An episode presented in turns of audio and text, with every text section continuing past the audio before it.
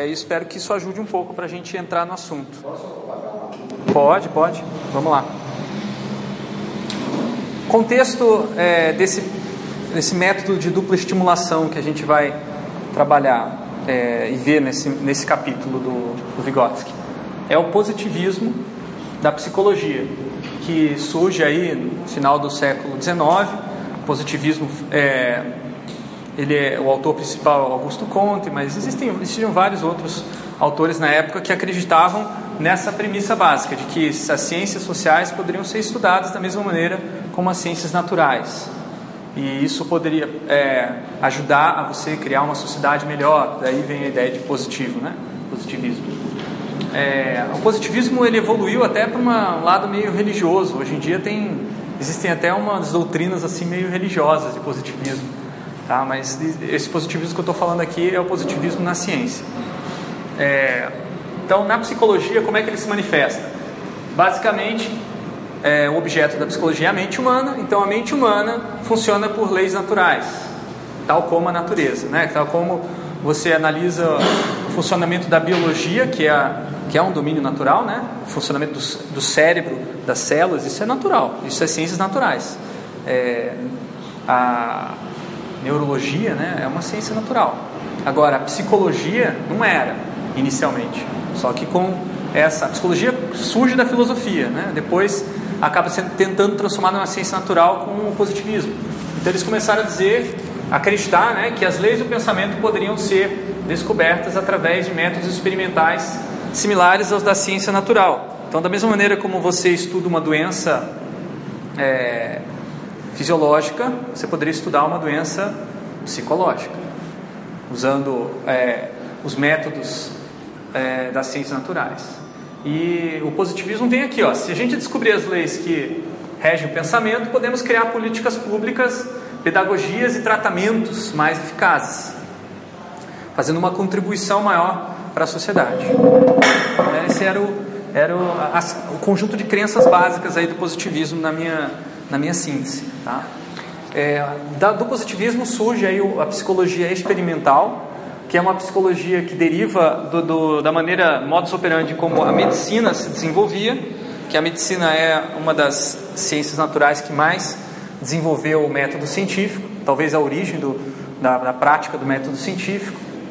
É, funciona o seguinte: você tem um fenômeno que você quer estudar, você reduz ele para variáveis que você consegue mensurar e isolar.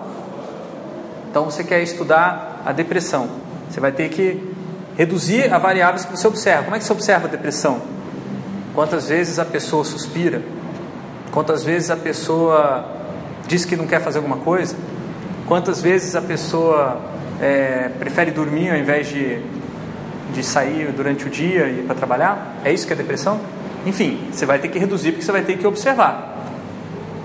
E aí você vai analisar qual a causa da depressão. Então você vai ter que encontrar a variável dependente né? que isso é o que você vai controlar, as diferentes causas que você vai testar, e a variável independente, que é a resposta mensurável, que é o efeito. Então você vai testar pessoas em condições diferentes, com estímulos controlados, é, e vai ver se elas sentem depressão, se você consegue causar depressão, que é o efeito, é a variável independente. Daí aqui dentro pode ter várias, tá? Você pode pegar a ideia de depressão e decupar em 5, 6 variáveis. E você também pode é, mensurar várias variáveis aqui nas dependentes. Só que o problema disso é que você vai ter uma complexidade tremenda. O ideal é você tra trabalhar com uma variável dependente de cada vez. Diga lá, André. Quando, eu estava no mestrado, lá fora, estava chegando um professor, lá, André também, uhum. ah, que ele estava chegando dos Estados Unidos, acho que ele estava chegando de Stanford, e o, o objeto de pesquisa dele era neurônio. Hum. Né? Então, ele, ele, depois de um colega meu fez o, a dissertação de mestrado com ele, que no fundo era o seguinte, era para você, é, era como se fosse um aparelho que tivesse um conjunto de botões, né? cada botão era um determinado tipo de neurotransmissor, e em função daquela, daquele, neuro, daquele botão, quando você regulava, vamos dizer assim, a, a quantidade de neurotransmissor, o, o neurônio dava uma resposta elétrica. Uhum. Okay? E é curioso, porque se você analisar o neurônio, você imagina que uh, o positivismo na, na ciência uh, é viável, porque no fundo a gente tem um comportamento que é um comportamento derivado de uma máquina, onde o ponto central é o neurônio. Só que a gente tem uma quantidade tão grande, tão gigantesca de neurônio, e o cérebro é dividido em tantos sistemas internos, que é difícil de você fazer essa, essa redução. Né? Exatamente. Mas o, o, que era interessante era o trabalho desse pessoal, que eles realmente trabalhavam a, o neurônio como um circuito elétrico. Sim, o, na época do Vygotsky, o Luria, que se começou a se interessar muito por é, neurologia, né, ele, ele era um dos comparsas. Lembra que eu falei que é Vygotsky, Leontiev e Luria? O Luria ele viveu mais do que Vygotsky. Depois, quando começaram a surgir tec tecnologias que permitiam mensurar melhor a atividade cerebral, como eletro eletro, é, encefalografia. Eu não sei se ele chegou a usar esse aparelho que a gente usa hoje, mas ele usou alguns aparelhos que começavam a medir certas características cerebrais e ele começou a, fazer relações entre é, sistemas neurológicos e sistemas mentais. Mas essa relação sempre é muito difícil. Você não consegue, porque, porque a, a, o sistema cerebral é um sistema é, que você consegue identificar onde está o impulso. Agora, o fenômeno mental não é um fenômeno que deriva de um impulso. Ele deriva, como, exatamente como o André falou, de um fenômeno global, coordenado, de vários é, neurônios e, e praticamente com a tecnologia, mesmo que a gente tem hoje, ainda é possível você identificar qual neurônio está envolvido em qual processo mental. Porque também o próprio processo mental, você não tem maneiras diretas de você abrir o cérebro de uma pessoa, cortar e olhar o que, que ela está pensando. Não é prático. Agora, a, neuro, a neurociência tem avançado bastante, principalmente no sentido de tentar se aproximar, eu acho, do, desses construtos é, da, da, psicologia e combinar eles. E é o que o Lula estava tentando fazer. Mas ainda não está funcionando muito bem, ainda tem muitos conflitos aí entre psicólogos e neurologistas. Bom, é, só faltou mencionar uma coisa importante que é, é a noção de grupo, né? A ideia de que você é, quando faz o experimento, você não pode só é, experimentar com a variável que você está dependente, né, que você está controlando e que você quer ver se isso causa. Você também tem que criar um experimento com a variável padrão, digamos assim, um estado normal das coisas, que é o chamado é, grupo de, de controle, né, em que você dá um placebo, pode ser pode ser uma o placebo original é um comprimido que só tem açúcar, não serve para nada, não tem efeito nenhum, efeito é psicológico. Ou você não pode não dar nada e observar como aquele comportamento se manifesta naturalmente. E aí você compara se há diferença e aí você pode afirmar que há uma, um efeito, né? uma relação de causa e efeito, melhor dizendo. Esse é o objetivo da psicologia experimental. Existem várias críticas, eu estou só sumarizando aquelas críticas que o Vygotsky vai fazer nesse capítulo. Tá? Então eu não estou falando aqui minha opinião só, estou baseando no que o Vygotsky está dizendo. Isso bem no começo do capítulo ele vai falar, tá? O problema é que a estimulação única dos, da, dos, dos estudos baseados na psicologia experimental é que as respostas é, são sempre elas só se confirmam, só são consistentes quando você trabalha com comportamentos simples, comportamentos que estão ligados a é, processos psicofisiológicos. Tá? Por exemplo, você se assustar com um berro, um grito, você é, sentir uma sensação fisiológica muito é, desconfortável. E para esse tipo de experimento funciona a, a, o condicionamento, né? Você consegue. Exatamente. É, que foi um exemplo que a gente viu na, na aula passada. É, só que para comportamentos complexos, como por exemplo, como que um gestor se porta perante ah, aos, seus, aos seus funcionários, já é muito mais difícil você estabelecer uma consistência, porque é uma variação muito grande de gestores, de estilos de gestão, de culturas organizacionais. Né? Então, o indivíduo sempre traz uma história psicológica que você não consegue controlar nem reproduzir com facilidade. O método mais utilizado para você reduzir, para você controlar essa experiência é você treinar. Então você pega uma, uma população que não conhece aquilo, que não, não tem conhecimento daquele comportamento, ou tem, mas tem variados, aí você treina. Você fica uma semana, duas semanas treinando a pessoa para ela se comportar daquela maneira, e aí você testa as variáveis diferentes. Isso é muito utilizado na educação. né, principalmente a educação com esse viés positivista, e você testa para ver é, qual o resultado que, por exemplo, que estratégias pedagógicas fazem o aluno tirar a melhor nota. E isso aí é, é a psicologia positivista aplicada ao, à educação, tá? É, o Vygotsky vai dizer que não adianta muito esse tipo de experimento. Mesmo que você consiga obter consistência entre estímulo e resposta, ah, o conhecimento que você vai obter sobre aquele comportamento não, não se tem um escopo de generalização muito limitado, porque a situação experimental é diferente da cotidiana. Muita gente vai falar isso, ah, é muito artificial. No design tem essa crítica, né? O design não tem muita tradução de psicologia experimental. Então o pessoal fala, é muito artificial, é muito cartesiano. Né? Tem até gente que faz. É, eu acho que a coisa está mudando agora. É. Tem vários uh, experimentos, né? Tem a Viviane que trabalha com aquela história do Kansei, que, que é o pessoal da engenharia que está pensando em emitir emoções em produtos, essas coisas todas. Então, a emoção é um contexto, e daí acho que o Victor sabe melhor que eu, né? É um contexto em que você consegue ver comportamento simples. Né? Mas aí depende também, dentro da, da, da teoria da atividade, só para adiantar para vocês, tem eles têm, é, eles diferenciam entre emoção, sentimento e afeto. Aí eles falam que esse psicologia experimental se consegue trabalhar com afeto, que é o nível mais básico, assim, de afetar o corpo. Emoção, sentimento são categorias culturais, comportamentos culturais bem mais é, complexos. Tá? Só para botar um parênteses aqui. É, então, uma saída comum é, para a psicologia experimental é buscar. Pode, pode entrar, fica à vontade. Como é que você descobriu essa aula?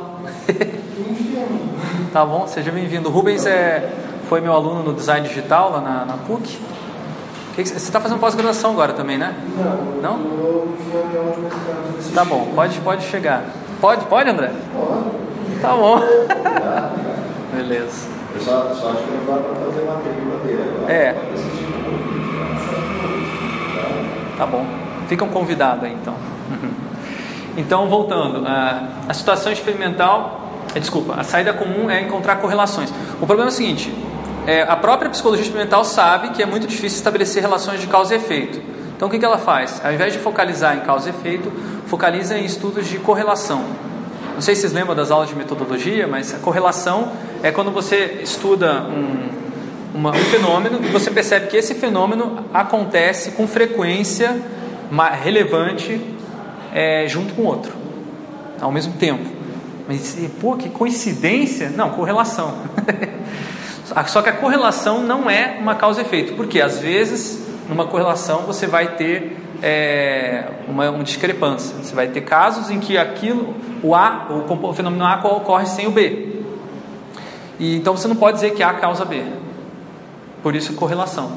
Tá? Então você vai ver aqueles gráficos lá normalmente que tem, é, é, você vai ver as variáveis plotadas assim num, num, gráfico dispersivo, né, que tem vários pontinhos e você vai ver em duas cores. E daí os pontinhos são parecidos, estão ocupando mais ou menos a mesma região do gráfico. É uma correlação, mas não é uma causa e efeito. E o problema de você fazer um estudo de correlação é que se você montar uma política pública, montar uma, uma proposta pedagógica, fazer um tratamento psicológico baseado num estudo de correlação pode ser que você é, não obtenha o resultado que você espera. Não é muito é, confiável, digamos assim, esse tipo de conhecimento. Mas para muitas pessoas é good enough. Por isso que a psicologia experimental é, existe ainda até hoje e está forte e está crescendo. E o André bem lembrou, também no design. Eu achei engraçado que você cara lá da USP, ele fazia uma brincadeirinha, disse que tinha um cara, chegou no médico e falou para ele que que tomava um café ele sentia dor no olho. Boa, conta aí, conta aí. Toda vez que ele tomava café ele sentia dor no olho, né? Aí o médico pegou e ficou preocupado, ele foi pesquisar se o café realmente tinha algum tipo de atuação sobre o nervo óptico, sobre o olho em si e tal, né? E ele não conseguiu achar nada que comprovasse isso, né? Então ele pegou e falou o seguinte, eu vou observar como é você está tomando café para ver se de repente você está tomando alguma coisa do café que eu não estou vendo e tal. E aí disse que o cara chegou lá e tal, pegou, pediu para a secretária trazer o, o, o café, pôs sobre da mesa e tal, tá, né? O cara começou a tomar, e aí sentiu dor. Aí o médico olhou para ele e falou assim, olha, toda vez que você for tomar café, tira, tira a colherzinha de dentro, aí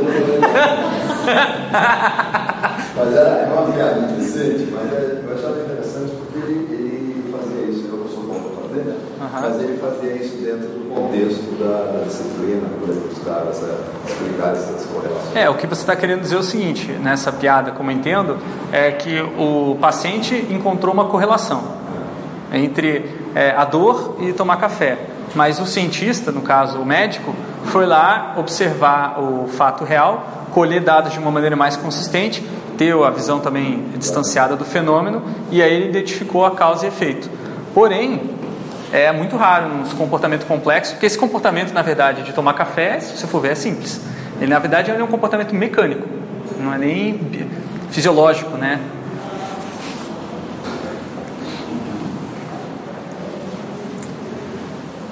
Então, qual a vantagem? O que, que acontece? Muito, a psicologia experimental tem buscado maneiras para remediar isso.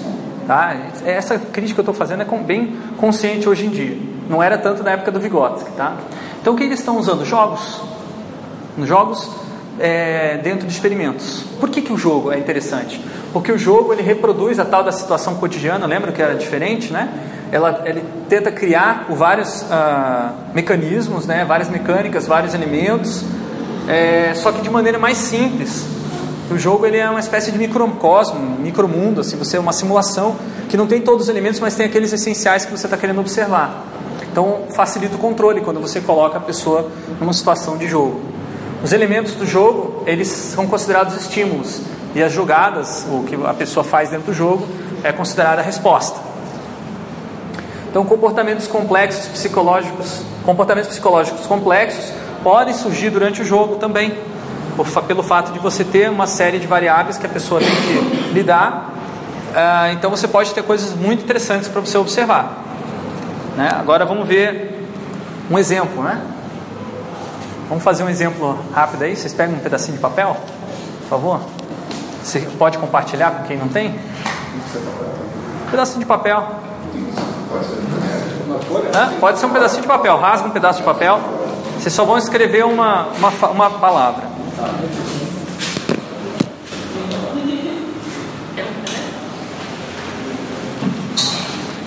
Então, esse, esse, experimento, o contexto dele, obviamente, é a Operação Lava Jato. Esse, esse experimento, um jogo aqui, é eu estou copiando do nosso queridíssimo Luiz Duarte, né? Ele, ele fez esse exemplo no, naquele simpósio de jogos ano passado, achei muito bacana. Eu não, não tenho a mesma, o mesmo carisma que o Duarte para fazer o experimento, mas vamos lá. Então, é, você, individualmente, tá? Todo mundo vai jogar individualmente. Você e o Eduardo Cunha foram presos pelo juiz Sérgio Moro em celas separadas, porque vocês dois foram acusados de aceitar propina, tá?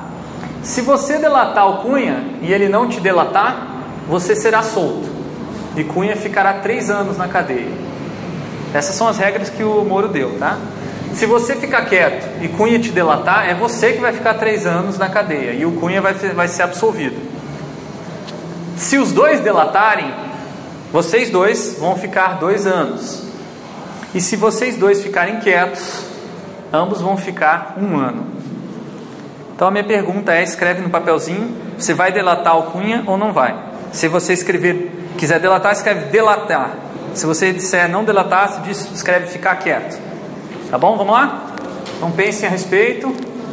Tic-tac, tic-tac, tic-tac. Se quisesse que esse experimento ele fosse é, funções, é, ele puxasse as funções mais elementares, o que, que eu faria? Não daria tempo para vocês, gritaria aqui, faria uma pressão para vocês responderem rápido, né? Que é o que muitos policiais fazem na hora que eles pegam no flagrante e tem um suspeito que eles não sabem se participou, né? É, então, levanta, levanta o papelzinho para eu ver o resultado. Vamos lá? E aí, delatar ou não delatar? Delatar? Hã? Delatar? Delatar? Delatar? Ficar quieto. Olha só, 90% das pessoas delatariam Cunha. Daí o que, que acontece? Vocês acham que o Cunha vai delatar ou vai ficar quieto?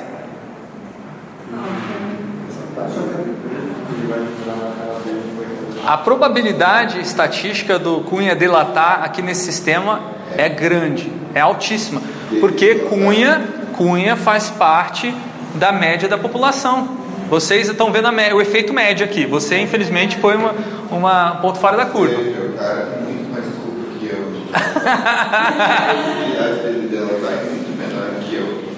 Ó, pode ser, pode ser. Tá? O que, que acontece? Esse, esse experimento aqui é, é chamado o dilema do prisioneiro. Tá? Você já talvez tenha ouvido falar com esse nome, né? mas não tinham visto uma aplicação prática, talvez. Dilema do prisioneiro é a teoria dos jogos, tá? e ele demonstra o seguinte: que a maioria das pessoas, não a maioria, mas uma grande parte da população tem a tendência a agir não racionalmente. Nesse caso, a ação racional é não delatar, é a sua ação. Por que, que é racional? Porque você, se você. Hã? Desculpa. Porque a porcentagem que você caminha nos anos é, é maior se você não delatar. Você delatar, a porcentagem de chance de ficar Exato, por causa desse, dessa regra aqui, ó. É, se os dois se delatarem, ambos ficam dois anos, tá? É, isso aqui, na verdade, é a tal da delação premiada, né? é o esquema da delação premiada que parecia maravilhosa para certos executivos da JBL, JBS, JBS, né? Da JBS e agora eles estão sofrendo porque eles foram acabar sendo delatados, né? Então é exatamente o dilema do prisioneiro. Foi, eles foram seduzidos a achar é, que essa opção era melhor, delatar. É, só que na melhor opção, racionalmente falando, é essa aqui, porque você, se você fizer uma olhar o fenômeno, o fenômeno foi criado socialmente. Vocês dois são culpados, vocês dois criaram o esquema de propinas, é compartilhado a culpa. Tá? Então, se vocês dois ficam quietos, ambos ficam um ano só. No total, juntos, vocês vão fazer dois anos só. Né? Na verdade, não, na verdade, os dois juntos vão ficar um ano. Né? É, vocês vão ficar um ano. Agora, se vocês se delatarem, vocês vão ficar dois. Quer dizer, aqui, aqui pior ainda, três no total. Tá? Então, o dilema do prisioneiro é bem interessante para ver que as pessoas não necessariamente agem racionalmente é, em condições é, ideais de decisão. Esse método né, é muito utilizado, como vocês devem imaginar, na, na no direito né, e, na, e na economia comportamental, behavior economics. Né? É, eu não conheço muitos detalhes da teoria dos jogos, tá? mas as críticas que eu faria, ou melhor dizendo, vamos terminar, terminar esse ponto. É, existem outras abordagens para a teoria dos jogos, tá? Eu falei condições ah, ideais, né? Nessas condições aqui, eu eliminei todos os fatores de interferência externa. Vocês tiveram que decidir isso aqui em relação ao Cunha apenas. Mas, é, é, sem querer citar nomes, mas existe um, um grupo gigantesco de, de pessoas envolvidas na Lava Jato. E você vai ter que considerar a possibilidade daquele delatar, daquele não delatar, daquele delatar, aquele outro delatar, e delatar o delatado, e não delatar o não delatado. Então é muito mais complexo de você tomar essa decisão, tá? Já, desculpa. É sobrando ano, e... É. Agora, só, só uma Fala. O prêmio Nobel desse ano da área de economia é um cara que estuda ah, a emoção na economia. Estava contando que a, o, a pessoa que fez a análise foi o seguinte: você vai comprar um carro, certo? Aí eu te digo o seguinte: você vai comprar um carro, você vai dar 10% de entrada e aí você vai financiar o resto. Se a entrada já for no começo do financiamento, usualmente as pessoas vão comprar. Você, tem, você pode falar assim pessoa: olha, você paga daqui três meses a primeira entrada. Então, isso de alguma forma seduz, de tal maneira o, o cliente que ele acaba é, fazendo uma compra. Então, a questão da emoção na economia é um fator é, relativamente, é, acho que importante, né? já que os caras ganham prêmio Nobel. é o Kahneman, né? Daniel É, Racha. o 199, né? Já é né? 9, 99, ao invés de pagar 10, nós vamos estar pagando dois dígitos de 9 reais, 2 de 10. Então a teoria dos jogos é bem interessante para esse tipo de cenário onde as variáveis são é, econômicas, né? Agora, quando você tem outros fatores envolvidos no, na, por exemplo, a, a, fatores culturais de comportamento, você tem que simular mais variáveis E aí entra a utilização de jogos de tabuleiro e jogos digitais. Então aqui seria uma vertente que não é exatamente teoria dos jogos, mas às vezes é relacionada à teoria dos jogos, que são os experimentos de fato com jogos. Tá? São experimentos da psicologia experimental, da psicologia social também muitas vezes. Nesse caso aqui, eu acho muito legal o experimento do banco imobiliário fraudado do Paul Piff. Cortou ali o slide, mas é, tem uma TED Talk. Alguém já assistiu desse cara? Olha, é, é, a tese dele é a seguinte: não, a tese não, a hipótese dele, melhor dizendo, é que quanto mais a pessoa, uh, quanto mais rica a pessoa é, menos ela segue regras na sociedade, mais egoísta ela é e mais ela tem a tendência a tratar mal os outros, os seus colegas. Obviamente, uma tendência extremamente polêmica considerando o cenário é, de economia liberal nos Estados Unidos, né? E ele resolveu é, fazer vários experimentos que são bastante difíceis de contestar para não para não para provar, mas para demonstrar que existe uma correlação forte entre riqueza e esse tipo de comportamentos complexos. Nesse caso, ele criou um jogo de tabuleiro. Eu acho que eu vou mostrar o vídeo que eu acho que vai ficar mais interessante para vocês. Pessoas ricas têm a tendência a se comportarem de maneira a tratar mal outras pessoas, então a melhor maneira da gente ter uma sociedade melhor e mais igualitária é a gente interferir sobre o comportamento das pessoas ricas. o que é uma ideia contrária ao, ao, contexto liberal que eles estavam comentando, que a Berkeley é uma universidade conhecida por ser um reduto liberal, né? mas a, a conclusão dessa pesquisa, desse departamento, é uma conclusão antiliberal. Tá? E mesmo... Eles, digo, é, eles, o que eles queriam era achar a conclusão de que as pessoas ricas elas têm uma tendência a achar que as regras têm que ser quebradas porque elas têm esse status Exato. maior, né? Ou que ela tem o direito de quebrar regras porque ela está no nível é, e por outro lado também ela pode pagar a multa se for. Né? Ela acha assim, para mim tanto faz, não vai, é, é, é, troco a multa. Então eu pago a multa. Então vai fazer diferença. É. Então, teoricamente, se você fosse essa questão do trânsito, se você fosse aplicar diretamente o resultado dessa pesquisa, você teria uma faixa de multa maior para a pessoa proporcional à renda, tantos por cento do seu salário. Aí o, talvez o rico começasse a pensar, né, se vale a pena, né? Tá. Mas isso obviamente seria uma ideia muito difícil de aplicar nos Estados Unidos, que é um país é, onde o liberalismo ainda é muito forte, né? Não é só em Berkeley, não, nos Estados, nos Estados Unidos como um todo. Qual que é o atalho aqui para ficar full screen? Ctrl L. É um atalho que não dá para fazer com uma mão só, hein? Tá, foi. Então a limitação das teorias dos jogos é, leva em consideração apenas comportamentos ligados à tomada de decisão e mesmo inclui aí a pesquisa do Paul Piff, tá? É, seguir ou não seguir a regra, né? Não leva em consideração, por exemplo, aspectos emocionais, afetivos, até ele coloca ali, mas é secundário. Tá? A, relação, a correlação que ele faz forte é entre decisão de seguir ou não seguir regra, ah, é, se achar ou ter uma opinião né, sobre aquela regra. É, considera que as decisões são mais ou menos racionais, não leva em consideração o papel da emoção na tomada de decisão, que já existem vários estudos demonstrando que o momento da decisão é o momento em que você mais se baseia na, na emoção né, do seu comportamento. É, só permite experimentar comportamentos que podem ser modelados de maneira lógica, é, usando um sistema bem simples de observação. Tá? Então, essas são as críticas que são feitas aos, a, aos jogos nessa, nessa visão. Agora, eu vou passar para vocês uma abordagem que eu estou desenvolvendo e que, na verdade, outras pessoas já desenvolveram também, que é baseado no uso de jogos dentro de um outro, uma outra abordagem, outro tipo de psicologia experimental, tá? que é a psicologia histórico-cultural, teoria da atividade e o método de dupla estimulação, assim como eu estou chamando. Quem é, começou a desenvolver esse método né, foi Vygotsky, junto com seus colegas, no caso Sakharov, que era um, um orientando dele. O objetivo desse do, do, experimento de dupla estimulação é explicar o comportamento, porque no caso do comportamento do, Paul, do, do experimento do Paul Piff, esse que eu acabei de mostrar, do banco imobiliário, não tem uma explicação de por que, que aquilo acontece. Ele só demonstra a correlação, mas ele não tem, ele não, você pode ver que ele não ele não se arrisca a prover uma explicação para o jornalista e falar que historicamente né, você criou uma relação entre ricos e pobres, essa divisão na sociedade. Ele não, ele não entra nesse, nessa seara.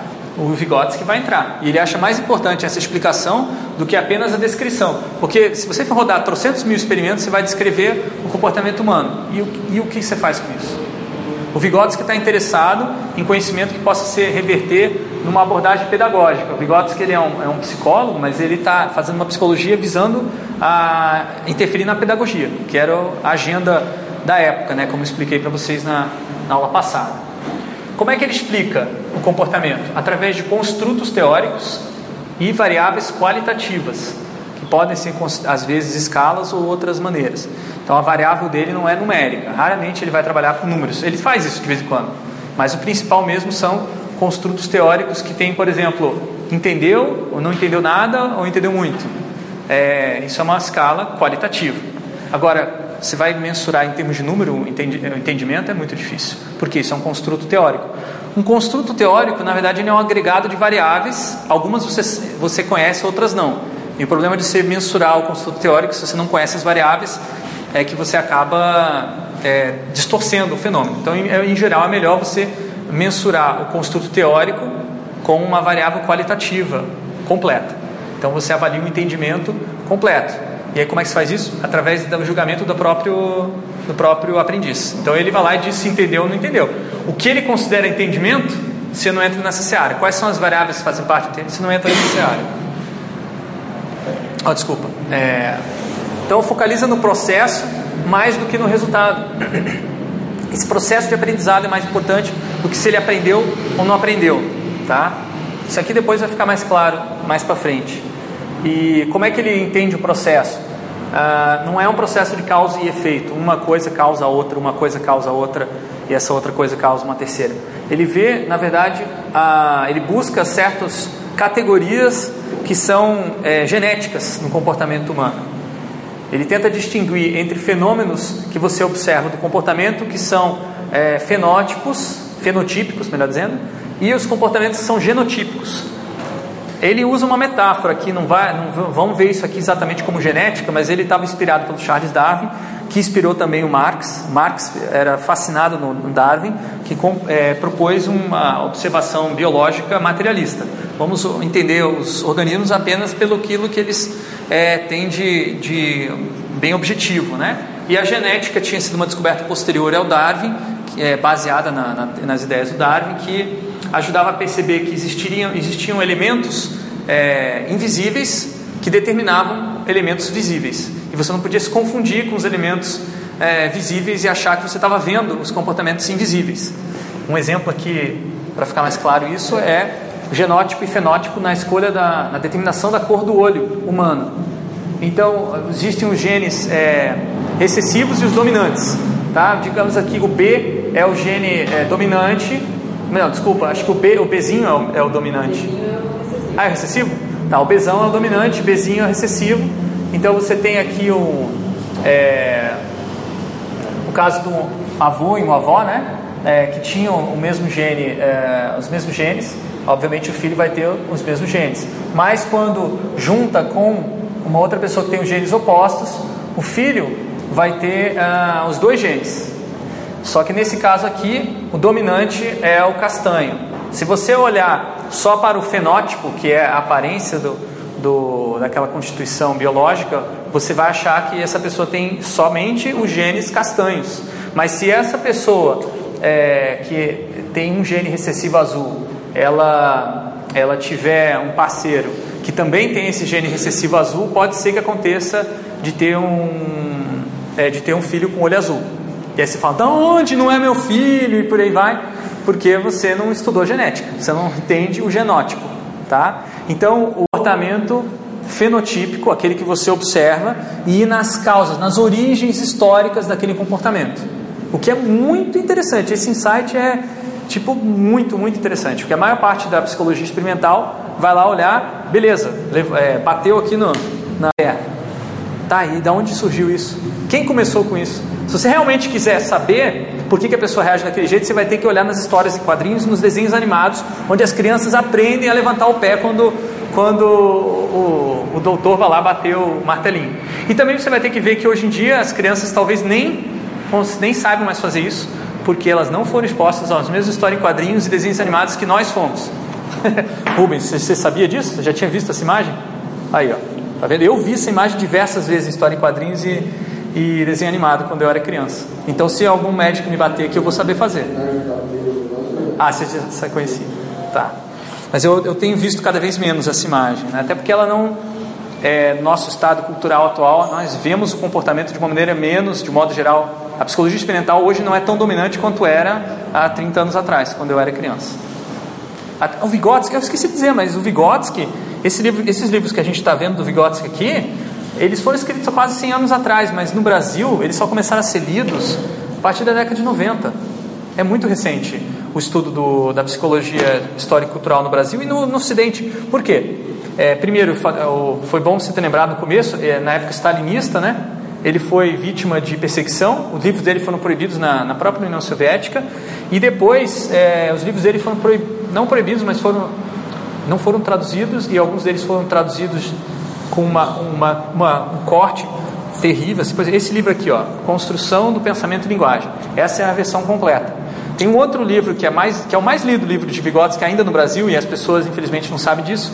Tem a metade da espessura, Pensamento e Linguagem é o nome dele. Metade da espessura. Ah, o tradutor achou que podia sintetizar a obra dele. Metade. Metade. É bizarro isso. E, o pior é que as pessoas continuam lendo o, esse livro e achando, ah, eu li Vygotsky, eu li Pensamento e Linguagem. Você leu metade de Vygotsky. Foram publicados nos anos 70, né? É. No Brasil, esse problema, inclusive, no editor do Estado, ele indicava para ler ou em espanhol, ou é, agora tem no Brasil uma versão completinha que tá bem, tá bem legal. É, mas então, como tu falando, essa versão completinha, gente, isso aqui é 2004, se não me engano. Então, 2004, nós estamos aí, ó, 2010. 2010, estamos, é, é muito recente, por isso que pode parecer estranho tra trazendo Vigotes, que é um cara das antigas aí, mas ele é muito atual. Está sendo bastante discutido na academia brasileira, está crescendo. Como eu falei, é uma, é uma virada cultural também para entender o comportamento de uma maneira um pouco mais é, profunda, né, eu diria, do que simplesmente observar a manifestação fenotípica do comportamento. Outro ponto interessantíssimo do Vygotsky é o conceito de comportamento fossilizado. Quer dizer o seguinte: é, às vezes você vai querer observar a origem do comportamento, beleza, vou pegar o genótipo. Aí você vai lá, vamos estudar a atenção humana. Como é que tu estuda a atenção humana? Tipo, é muito rápido. É muito rápido, é frações de segundo e você não vai conseguir observar aquilo objetivamente. Você pode até mensurar o foco de atenção, tem os estudos de eye tracking, que é um mecanismo, não sei se você já deve ter visto isso aí, né? Que pega o ponto focal do olho e tal, e vê, mas aquilo ali, o eye tracking, ele mensura o, o golpe de olho, que é o, acho que tem um nome, gaze, né, em inglês. Sacada de olho, né? Sacada, isso. Ele mensura sacada, mas ele não mensura olhada. O que você está olhando e entendendo? Às vezes a gente dá uma sacada em alguma coisa e nem presta atenção no que está vendo. Então aquilo ali não é exatamente. Pode ser usado como um proxy, né? que é uma variável que pode ter uma correlação. Você mensura a sacada para tentar entender a atenção, mas não é exatamente a melhor maneira de entender. É o que todo mundo coloca assim, nos artigos sobre a atenção, no, no é quanto tempo a pessoa fica olhando para aquilo ali. Mas é como você falou, é, não dá para saber se a pessoa está entendendo ou não. Ela pode estar tá olhando e pode estar tá pensando em outra coisa. Então, exatamente, ela pode é. estar olhando, pode estar. Olha, por exemplo, é uma coisa normal que nos iTracks é. assim, que a gente vê quando é, tem, por exemplo, duas pessoas conversando, a pessoa está vendo o vídeo e duas pessoas conversando. A gente olha muito para os olhos das pessoas e para a boca, para nenhum lugar.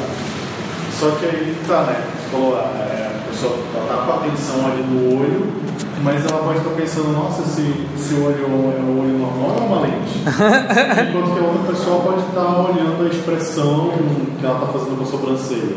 Mas o eye track, a, o, o, dado que o eye track vai dar é que a tua atenção está ali, está por ali. É. Não vai dar exatamente. É, na verdade o eye track ele não mensura a atenção. É que tá. Isso eu já acho que é um, uma espécie de de. A gente pode falar sobre isso? Porque se a gente está olhando ali.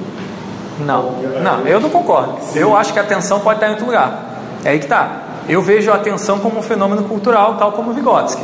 Claro, tem pessoas que vão reduzir o fenômeno atenção para a sacada do olho.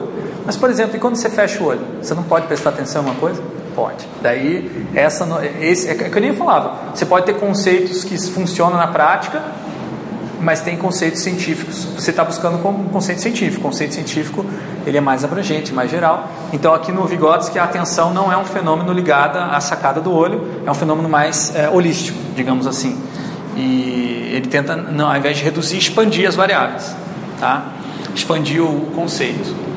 Então, o que é o comportamento fossilizado? É esse, a atenção é uma coisa fossilizada, você já está tão automatizado a fazer que você não vai conseguir estudar o processo de atenção a não ser que você interfira no processo de atenção e faça a pessoa se colocar na situação que ela tem que reaprender a prestar atenção.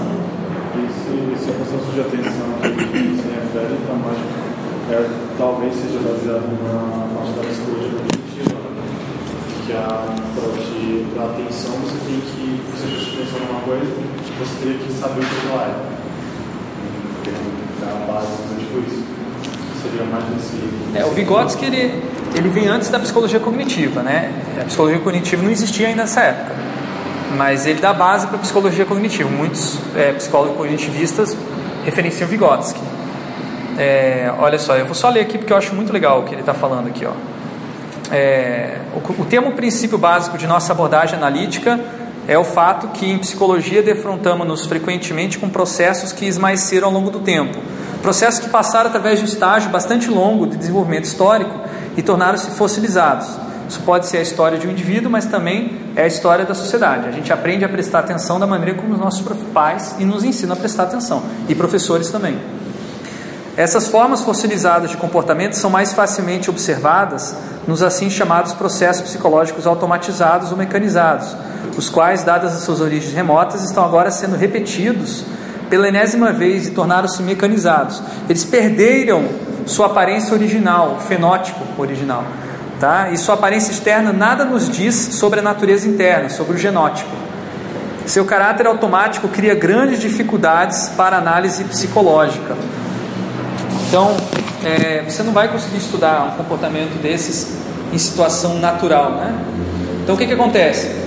é, consequente, se a gente quiser, ó, vamos ver o que ele fala da atenção aqui. Ó. A única maneira de estudar a atenção é, é entendê-lo em suas idiosincrasias e diferenças. Em resumos, nós precisamos compreender a origem do processo de atenção.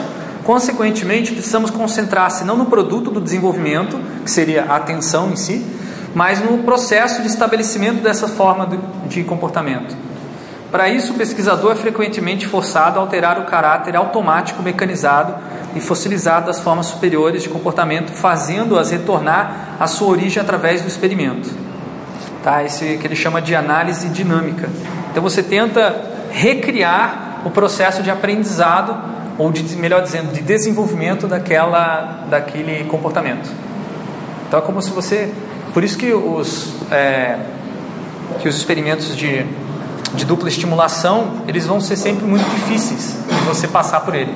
Porque você está querendo que a pessoa reconstrua aquele comportamento e você vai observar como ela reconstrói, que nesse processo fica mais objetivo. Tá? Um outro exemplo que eu gosto de dar, que tem muito a ver com design, como é que você vai estudar como uma pessoa reage aos, aos, é, às placas de trânsito? Você não tem como. É, é muito rápido o processo, é milésimo de segundo. É, por quê? Porque a pessoa já aprendeu ah, o que, que significa cada um desses, já automatizou, ela nem pensa, ela tá, consegue conversar com outra pessoa, falar no telefone celular, mandar mensagem e ela ainda assim está seguindo é, é, as placas de trânsito. Tá? Então, se você quiser que a pessoa estudar comportamento das pessoas, a atenção das pessoas e a interpretação das pessoas de placas, o que, que você vai ter que fazer? Placas estrangeiras que ela nunca viu. Aí tu pode começar a estudar como que a pessoa entende é, aquela placa. Você falou no começo, né? experimento você vai ter que ensinar primeiro, né? Você vai ter que ensinar aquela placa para aquele grupo de pessoas e aí começar a o Vygotsky comenta isso, que ele fala do treinamento, só que no treinamento, o que, que acontece? Você está ensinando. No caso do Vygotsky, nos experimentos dele, ele não está ensinando. Aí que está, ele vai deixar uma situação para a pessoa aprender por conta própria. E isso é uma diferença que vai aí ter desdobramento da pedagogia entre uma, uma uma pedagogia construcionista, que é a do Vygotsky, que deixa que a pessoa construa o seu próprio aprendizado, do que uma, uma pedagogia tradicional é, mais sistemática, baseada na psicologia experimental, né, comportamental, em que você ensina através do condicionamento, behaviorismo, exatamente. É, é interessante que no capítulo ele cita que tem uh, vários pesquisadores, pesquisadores da época, que no fundo eles estavam fazendo simplesmente o mesmo estudo. Perfeito. Apesar de parecer diferente, era estímulo-resposta. Fazer isso. Isso mesmo. E outro que eles disse que o pessoal é, coletava uma grande quantidade de informações, mas aparentemente essa quantidade não era deglutida no sentido de explicar claramente as coisas. O que eu achei uma coisa realmente, é, eu imaginei que você deu a resposta, né? É que quando ele fala de genótipo e fenótipo, eu, eu, eu achei aquilo muito interessante, mas eu não fiz a, a, a correlação com o fato de que Darwin estava na época é, é, isso aí são dados que eu, contextuais que a gente pega em cursos quando você vai, porque não está no livro do Vygotsky, né? Uhum. Mas é bem interessante. Mas é aí que ele fala sobre o que é aparente e o que é realmente o real. Isso. Certo? Então, e, e, o que eu acho que ele faz que também é uma coisa bem interessante, é que ele diz que os pesquisadores eles tinham uma pesquisa descritiva, basicamente descreviam o que acontecia. Uhum. Né? Enquanto que o que ele tenta fazer é uma pesquisa explicativa, ou seja, tenta explicar o fenômeno. Né? Achei isso aí é, bem legal. E a questão da, da fossilização é também uma coisa bem curiosa. Né? Eu me lembro que tinha um filme que eu acho que foi do Spielberg, que eu vi uma, vi uma crônica, é, que era o seguinte, era, era sobre uma mulher que era uma negra que era explorada, explorada pelo marido, escrevia umas cartas, tinha um nome na carta, alguma coisa. Não sei se vocês lembram desse filme. E aí a crítica fazia o seguinte, que ah, o homem negro, apesar de ele ser, é, estar numa sociedade considerada negro praticamente como escravo, ele tratava a mulher como escrava. Entendeu? Ele, ele não, tratava, muito bem, não muito fazia bem. essa diferenciação é, do comportamento dele. Nossa, excelente exemplo. Ele era. Ele, ele reproduzia, reproduzia o comportamento. Ele reproduzia o comportamento que era um, um comportamento da época. Né? Ou seja, os brancos também, é, sob certo aspecto, na época, tratavam a mulher, só que o que se esperava é que o negro, tá certo? sabendo que ele foi explorado dentro da sociedade americana e tal, ele tivesse a capacidade de raciocinar e não explorar a mulher, não tratar a mulher do jeito que ele é, Mas ele era, é, eles eram quase anteriores. Que assim, é, Brasil, os, era um dos maiores erros assim, da história né, brasileira, que as pessoas colocam. E essa questão da, da escravidão, exatamente isso que ele falava no livro, que o maior sonho dos negros na época era ter um escravo. Eles queriam ter um escravo, eles não eram contra a escravatura, eles eram contra a escravatura eles também queriam ter um escravo, né? escravizar alguém, porque aquilo era necessário. Né? Mas uma coisa engraçada, que você está citando um exemplo aí do século XIX, mas hoje em dia, entre os designers de interação, o pessoal que trabalha com, com programadores, é, os designers reclamam muito: programador é isso, programador é aquilo, nunca me entende, né? E aí todo o sonho do designer é ter um programador escravo do lado. É uma, também é uma, uma frase que é bastante dita assim uma brincadeira, né? Para que, por quê? É a mesma coisa, é um comportamento de é, é, não dialógico que o designer acaba incorporando e talvez o fato dele não ter um diálogo com o programador é porque ele reproduz esse mesmo comportamento. É muito curioso isso. O, a questão da fossilização na, na pedagogia, no ensino de línguas principalmente, também acontece muito, é, é, por exemplo, quando você tem um erro lá, você fala o verbo no passado, sempre play it, né? Fala com aquele sotaque do brasileiro que fala o ED, ou work it. Chega uma hora que a pessoa reproduz tanto esse, esse comportamento que se torna um erro fossilizado. Aí, para você corrigir isso, é dez vezes mais difícil de você corrigir o erro de uma pessoa que não ficou tão exposta a esse erro. Eu acho que é mesmo. Sim, sim, sim. É uma derivação, provavelmente, do, do conceito do Vygotsky. Né? Então vamos fazer um joguinho aí para a gente é, experimentar comportamento fossilizado. É, vou precisar de uma folha de papel, vocês vão precisar sentar em duplas. Acho que aqui já tem duplas. Identificar o que é? Três minutos valendo. Três minutos valendo.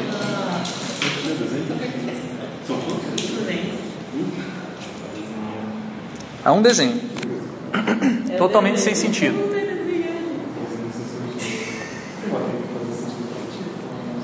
Tem que fazer sentido pra ela. Não, eu falei sem sentido. Ninguém. Sem sentido. Essas coisas de desenho sem sentido, lembra o desenho do. Cada personagem. Meu Deus do céu, que coisa massa. Tio. Tá acabando o tempo. Não, 10. Ah, não, tem que esperar os 3 minutos. Tá acabando.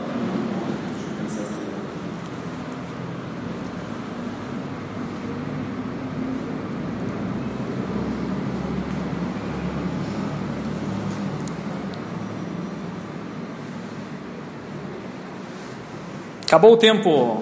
Pronto. Agora, quem vai, vai, vai passar a vez para o, o observador? O observador, agora, a pessoa que não desenhou, vai ter que é, encontrar sentidos nesse, nesse desenho.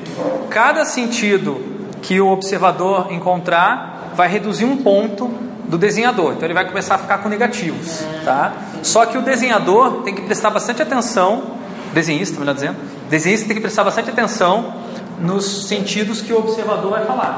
Então eu sugiro para isso a utilização dos dedos para contar. Tá? Então vai contando cada sentido que a pessoa falar. Só conta os sentidos completos. A explicação, aquele sentido tem que ser uma explicação completa do desenho. Não pode ser um pedaço. Tem que ser o todo. Você tem que dar o sentido. O sentido. O que é isso? Daí você dá o sentido do que é. E se a outra pessoa que desenhou falar não é possível ver isso nesse desenho, não conta, tá? Tá bom? Valendo.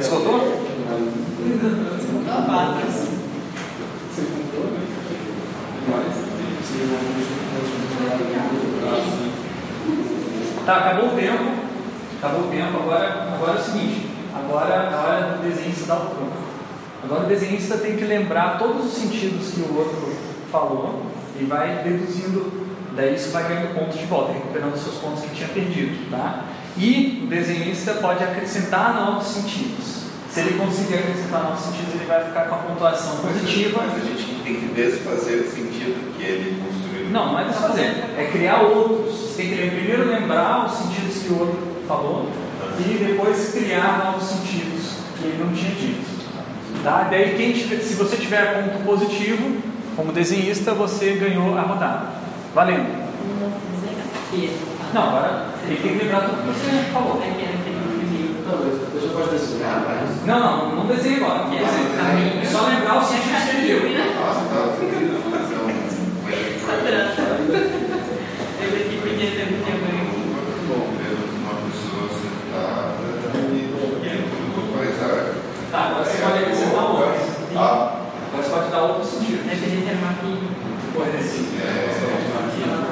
Aí, eu falei, o elefante virado para o céu, olhando para o céu, com a Mas aí, cadê o rabo dele? Ah, pode ser esse aqui, vai ser um levando, levando o pé na bunda. Ah, Daí, Pode ser esse aqui.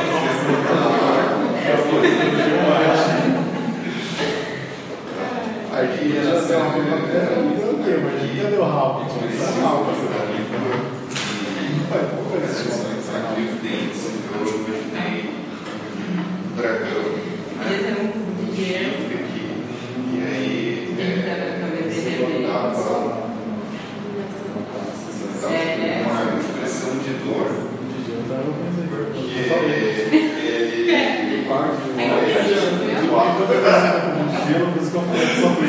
Ai, é que a única coisa que eu pensei podia ter um bem-vindo ali. objeto fez ele sentir uma dor. tirar coisa assim.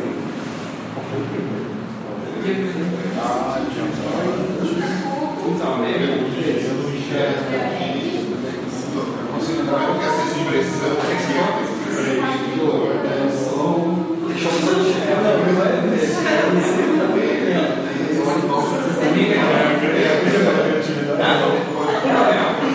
Você conseguiu lembrar do sentido dela? Você tem que falar, ó, você tem que você lembra. Tá, pessoal, acabou o tempo então. Então, ganharam os desenhistas, né? Temos que- Não, não é sempre. Que ganha o desenhista.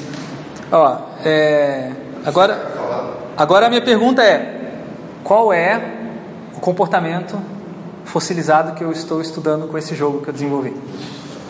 Aham. Hã? Tá, mas comportamento. Qual o comportamento que eu estou estudando? Identificação de padrões, né? Interpretar o desenho. O- o- a identificação de padrão rolou normalmente nesse experimento. Vocês fizeram isso. Agora, o que, que eu. Lembra do que eu falei? O comportamento automático. No experimento que você tenta estudar o comportamento fossilizado, você interfere e você torna ele travado, difícil. Né? Não vai de cara. Eu, eu quebrei as coisas, tá? Se você unir, o que, que, eu tô, o que, que seria a unidade original? Eu, eu sei que estou forçando a barra fazendo essa pergunta para vocês, porque é um pouco complexo, mas quais são os processos que estavam acontecendo aqui? Eu, no meu ponto de vista, era o aceitar, né? Você, quando a pessoa começa a interpretar o teu desenho, você naturalmente começa a falar assim, ah. ou difícil você quebrar aquilo e contra o que ele falou. né? Não sei se era Ele estabeleceu um paradigma quando ele deu um É, sentido. estabelecer um paradigma para você Tá. Isso que você está falando é uma descrição. Vamos tentar entender qual é o processo que está acontecendo aqui. Né?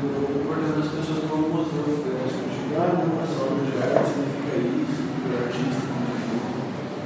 É, tá, é, é o, é o processo de você dar sentido, não é isso? Então, ó, tem um processo de dar sentido. Eu estou simulando isso nesse jogo. Que outro processo que tem aí? O embasamento é difícil, né? Criatividade. Criação. A criatividade ocorreu normalmente nesse jogo. Sim, é. Qual- só um processo dá sentido. Tá aqui, tem uma regra até, né? Sim. Qual é o outro processo que está aí? Olhem para as regras. Quais são os verbos que tem? Desenhar. Desenhar. Desenhar, ah, tá? Não, são basicamente dois processos que tem aqui. Ó, é, tem que lembrar também. Desenhar, dar sentido, né? Encontrar sentido, eu coloquei que mais seria dar sentido e lembrar, tá? E acrescentar. O que é, qual é então o comportamento fossilizado que é constituído de desenhar, dar sentido e lembrar? Olha, é isso aí. Eu estou estudando design com esse jogo. claro, uma das visões do que é design. Tá? Tem gente que vai dizer que design são outras coisas, mas eu gosto muito da definição de design do Klaus Krippendorf, que tem um livro fantástico que é o The Semantic Turn, que ele diz o seguinte: vamos discutir o que é design, beleza? Vamos chegar é, vai discutir que design é você fazer cadeira. Ah, design é você fazer produtos. Ah, design é uma atividade socioeconômica que gera valor, que é a definição oficial. Gente, vamos tentar olhar design como uma atividade humana que já existe há muito mais tempo e tal. E ele vai, vamos na, voltar à raiz etimológica da palavra, que é design, né, que é, é germânico e significa dar sentido, é, é, é signo, né? Dar sentido. Essa é a origem etimológica da palavra. Então vamos tentar, vamos tentar trabalhar com esse conceito e eu acho que é muito produtivo. Então, esse experimento eu tenho desenvolvido, eu com, já coletei dados bastante para escrever um artigo, mas não tive tempo de analisar é, com alguns alunos lá da PUC. Acho que não fiz com você, né? Mas com outros alunos. Diga. Uma pergunta, eu fiquei curioso. É, certamente o, o delay surgiu da, da confluência dos é, saxões, né? Com aquele pessoal que invadiu a Germânia, eu me lembro se eram os anos, não sei que são saxões, um deles tinha uma origem germânica. Né? Uhum. Então, o que você estava falando é que uh, tem, tem muitas palavras em inglês que surgiram, que vieram do alemão.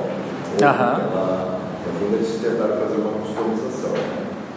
Uma, é, tentar aproximar uma língua da outra. Né? Então, você está falando que o design vem de uma palavra alemã que seria design. Eu não sou especialista nessa etimologia, mas eu sei que tem duas origens, tanto a germânica quanto a designare do latim. Mas designare é, é designar no sentido português mesmo, que é eu vou designar qual vai ser o meu substituto. Tá? Não tem a ver com signo, que é o que no, latim, no, no germânico vai ter a ver com signo. Agora, eu não, não tenho muito conhecimento para discutir isso. Tá? É, é uma visão. É. pensar nesse tipo de coisa. Tá, eu estou usando aqui projetar, porque eu estou tra traduzindo para português que eu acho que fica bem mais fácil de entender. Tá? Então, para mim, projetar é dar sentido tá, para as coisas. É um comportamento fossilizado. Para estudar projetar, é preciso separar essa atividade de duas ações: desenhar e dar sentido. Eu não coloquei o lembrar aqui, mas vocês me lembraram e que eu deveria colocar. que também é uma parte importante, tá? É, desenhar com papel e lápis é um comportamento aparente, fenotípico. Quando você olha uma pessoa desenhando no papel, as pessoas olham, ah, isso é design. Ah, o cara está fazendo design, está desenhando. Mas os designers sabem muito bem que isso não é o todo da, da atividade deles e é apenas a aparência, né? Parece que ele está só desenhando, mas no desenhar ele está fazendo algo muito mais do que só desenhando. Ele está usando o desenhar para fazer uma outra coisa que é o projetar. Então, o projetar é o genotípico, tá? Então, às vezes as pessoas se perdem no comportamento aparente, aparente, né, do desenho assistido pelo computador ou no lápis por papel e ficam discutindo eternamente que na, na pesquisa de design tem muito essa discussão de ferramenta. Ah, não, design mesmo é só com lápis e papel. Ah, não, design bom é com CAD. Ah, quando você usa CAD não é design mais. Ah, e o pessoal discute muito isso, perde de vista que é o principal, do, na minha visão, né, na visão do Vygotsky, é o comportamento genotípico de dar sentido. Se você for ver qual o diferencial dessa atividade em relação a outras, é dar sentido. Tá? Então eu estou tentando com esse experimento dar algumas, é, fazer algumas é, explicações a respeito desse processo de design que eu consegui é, simular no jogo de uma maneira bem sintética. Vocês conseguiram experimentar uma situação de design em apenas alguns minutos. Então vamos lembrar o que Vygotsky é, fala sobre esse processo de significação, né, de dar sentido. E vamos tentar é, construir aí uma teoria de design é, baseada na psicologia do, do Vygotsky. Você tem um estímulo do ambiente, todo estímulo do ambiente ele é mediado por um signo que vai dar uma resposta. A resposta nunca é direta entre o estímulo, é mediado. A gente viu isso na primeira aula. Mediação simbólica é o termo que o Vygotsky utiliza para determinar esse processo. E vamos lembrar também como funciona o processo de aquisição ou de construção social de um signo. O bebê ele é campeão de aleatoriedade, faz vários movimentos aleatórios, aponta para vários lados, mas ele não sabe o que está apontando, nem sabe o que é apontar. E aí quando a mãe chega e traz o brinquedo, a partir de um determinado momento, a criança percebe que existe uma relação entre apontar é, aquele movimento do braço e trazer o brinquedo. Depois que ela começa a fazer, ela entende que aquilo ali tem um sentido social, ela aprende o comportamento né, do signo é, de, de apontar, que é um gesto. Tá? É, isso aqui, o Vygotsky vai falar de dois processos que acontecem ah, no aprendizado: a internalização do comportamento e a externalização do comportamento. A internalização é quando ainda você não sabe muito bem o significado, não tem sentido aquele comportamento, mas você começa a imitar. Daí aquela parte que a gente tinha visto do, é, dos animais, que estava discutindo bem no começo, né? Você imita o comportamento do outro, parece até meio animal, que você está macaco de imitação, falava-se as crianças quando eu era criança, né? É, só que o, que o diferencial é que o ser humano, quando ele está internalizando, ele dá um sentido próprio para aquele comportamento, que é algo que os animais não fazem. E quando, depois, e, um- e um- uma evidência de que ele dá um sentido próprio é que a externalização é variada. A maneira como ele externaliza esse sentido vai variar. O significado pode ser alguma parte dele compatível, e isso permite que as pessoas se comuniquem, mas outra parte é indi- individual, idiosincrática. E isso aqui é chamado de dialética da interna- internalização e externalização. Isso aqui basicamente é como Vygotsky descreve o aprendizado. Ele tem uma fase de internalização do comportamento e externalização, socialização e transformação do comportamento. É, aí o que acontece é, ah, no fundo, na internalização internalização e externalização, é que você chegou numa convenção, Isso. Isso. É né? É, na verdade não é só entre mãe e filhos, mas entre uma geração de mães e filhos. Porque essa mãe está trazendo o que ela pegou da, da, da mãe dela e de outros, ah, às vezes tem interferência de outros familiares e tal. É uma, cultu uma tradição, cultu- um comportamento cultural, culturalmente transmitido. Esse aqui é o processo de transmissão cultural, que o Vygotsky vai é, equacionar o aprendizado também. Por isso, para ele, estudar aprendizado é aprender a reprodução da cultura.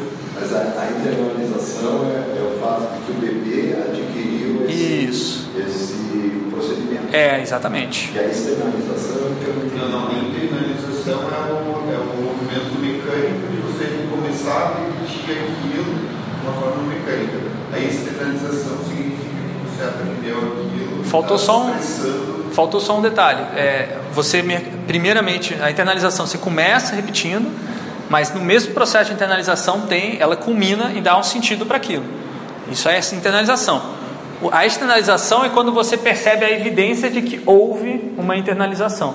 Quando, por exemplo, a pessoa começa a explicar o sentido, é, verbalizar o sentido e usar aquele sentido de maneira competente. Isso daí é o mesmo do que é a assimilação e a. É o equivalente, não é o mesmo.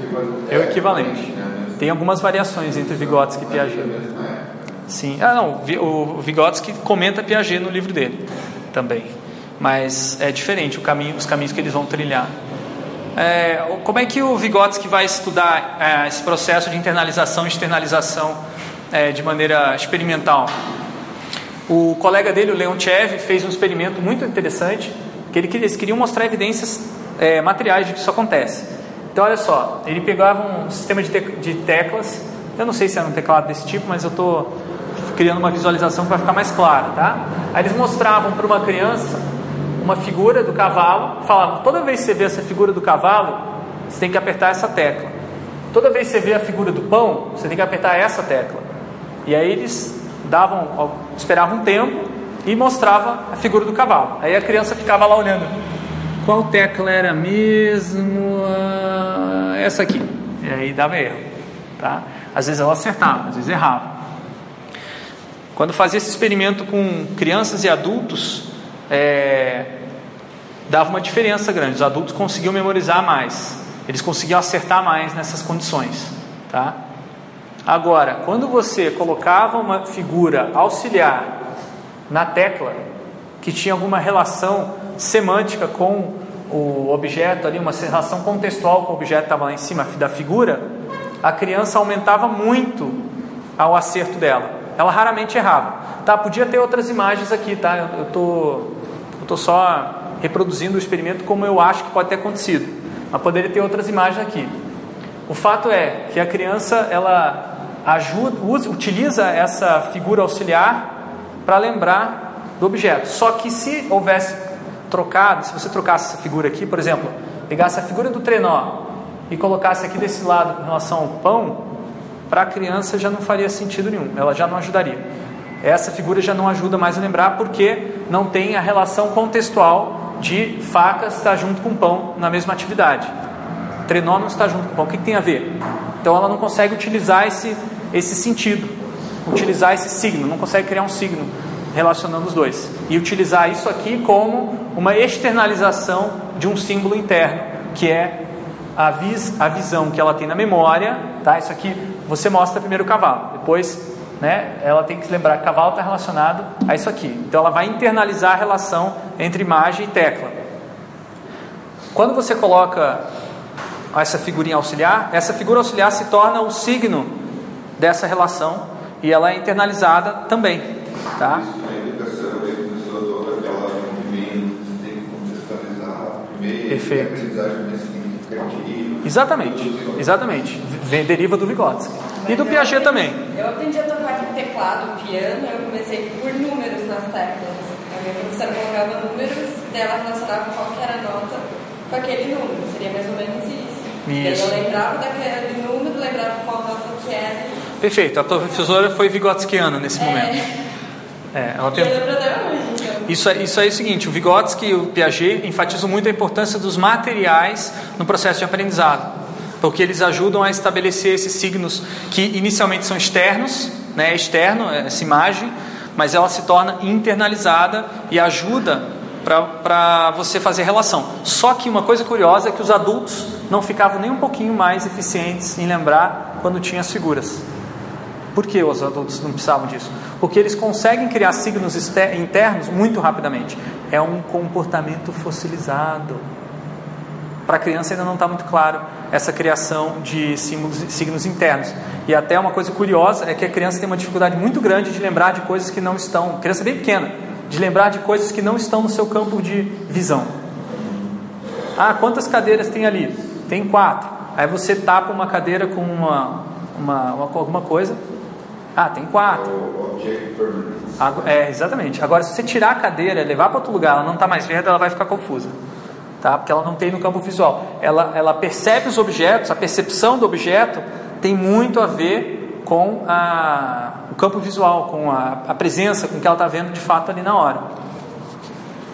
Ela pensa de forma bem material. né? Exato. É, é, você- Ela não tem ainda esse, essa capacidade de significação de pensar num campo conceitual abstrato. É muito concreto o pensamento da Por criança. isso que eles brincam daquela.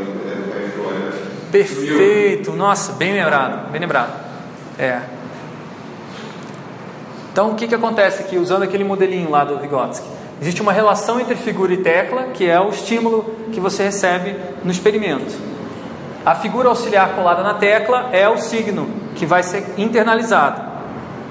A resposta esperada é pressionar a tecla relacionada. Tá? Se você não estudar esse- o papel disso aqui, nessa formação da resposta, de tentar estabelecer uma relação estímulo-resposta entre figura e tecla, e você vai começar a discutir qual figura que é melhor, ou qual ah, tecla que é melhor, qual barulho que você vai conseguir fazer, estimular essa criança a apertar mais corretamente, o que é um, é uma, um desvio, digamos assim, no estudo psicológico de funções superiores, porque isso que você está vendo não é uma função superior. Se você for para esse caminho, você está vendo uma função inferior que tem a ver com comportamentos é, simples, tá? Então é bem, bem interessante essa distinção e pouco, pouco entendida também na psicologia. Na minha tese de doutorado, eu coloco, eu crio um diagrama, tá, para visualizar a diferença entre o método de estimulação única e o método de dupla estimulação, que é esse que a gente vai é, desenvolver mais agora. Então, você tem um estímulo inicial, ele é uma contradição, é uma, não é um problema, tá? Eu já vou explicar a diferença, é uma contradição, e você tem uma ferramenta para lidar com essa contradição. Quando você junta essas duas coisas, ocorre um processo de mediação, e você, ao invés de ter uma resposta, você tem uma refração do comportamento daquele estímulo, tá? Refração, não sei se vocês lembram desse fenômeno, mas é quando você coloca é, um objeto dentro do, da água, esse objeto, você olha através da água, ele parece quebrado, parece torto, mas o objeto original ainda está ali. É, mas ele parece um pouco diferente. Então não é uma resposta exatamente mas ela tem muita relação material. Então o Vygotsky não quebra totalmente com Pavlov, com a psicologia behaviorista. Ele tenta, na verdade, dar o próximo passo dessa psicologia. Então o primeiro estímulo do que o pesquisador vai dar é um problema além das capacidades do participante, que exige o desenvolvimento de um novo conceito. Tá? Então, é, ele precisa aprender, e aprender para o Vygotsky significa desenvolver conceitos, adquirir conceitos, conceitos estes que são sociais, como por exemplo o conceito de apontar. Tá? A solução do problema, na hora que a criança está tentando é, executar o, né, resolver aquele, aquela contradição, né, aquele problema, ela vai modificar o problema. Por isso, é melhor eu prefiro usar o termo contradição, Vygotsky também.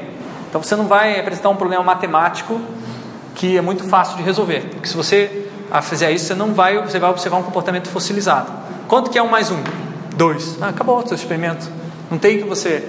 Você não vai conseguir estudar a, o desenvolvimento da, da, da, racionalidade matemática dessa forma. Você tem que perguntar uma coisa que a criança não sabe responder de cara. Isso daí é a base da ZPD. Né? Isso, exatamente.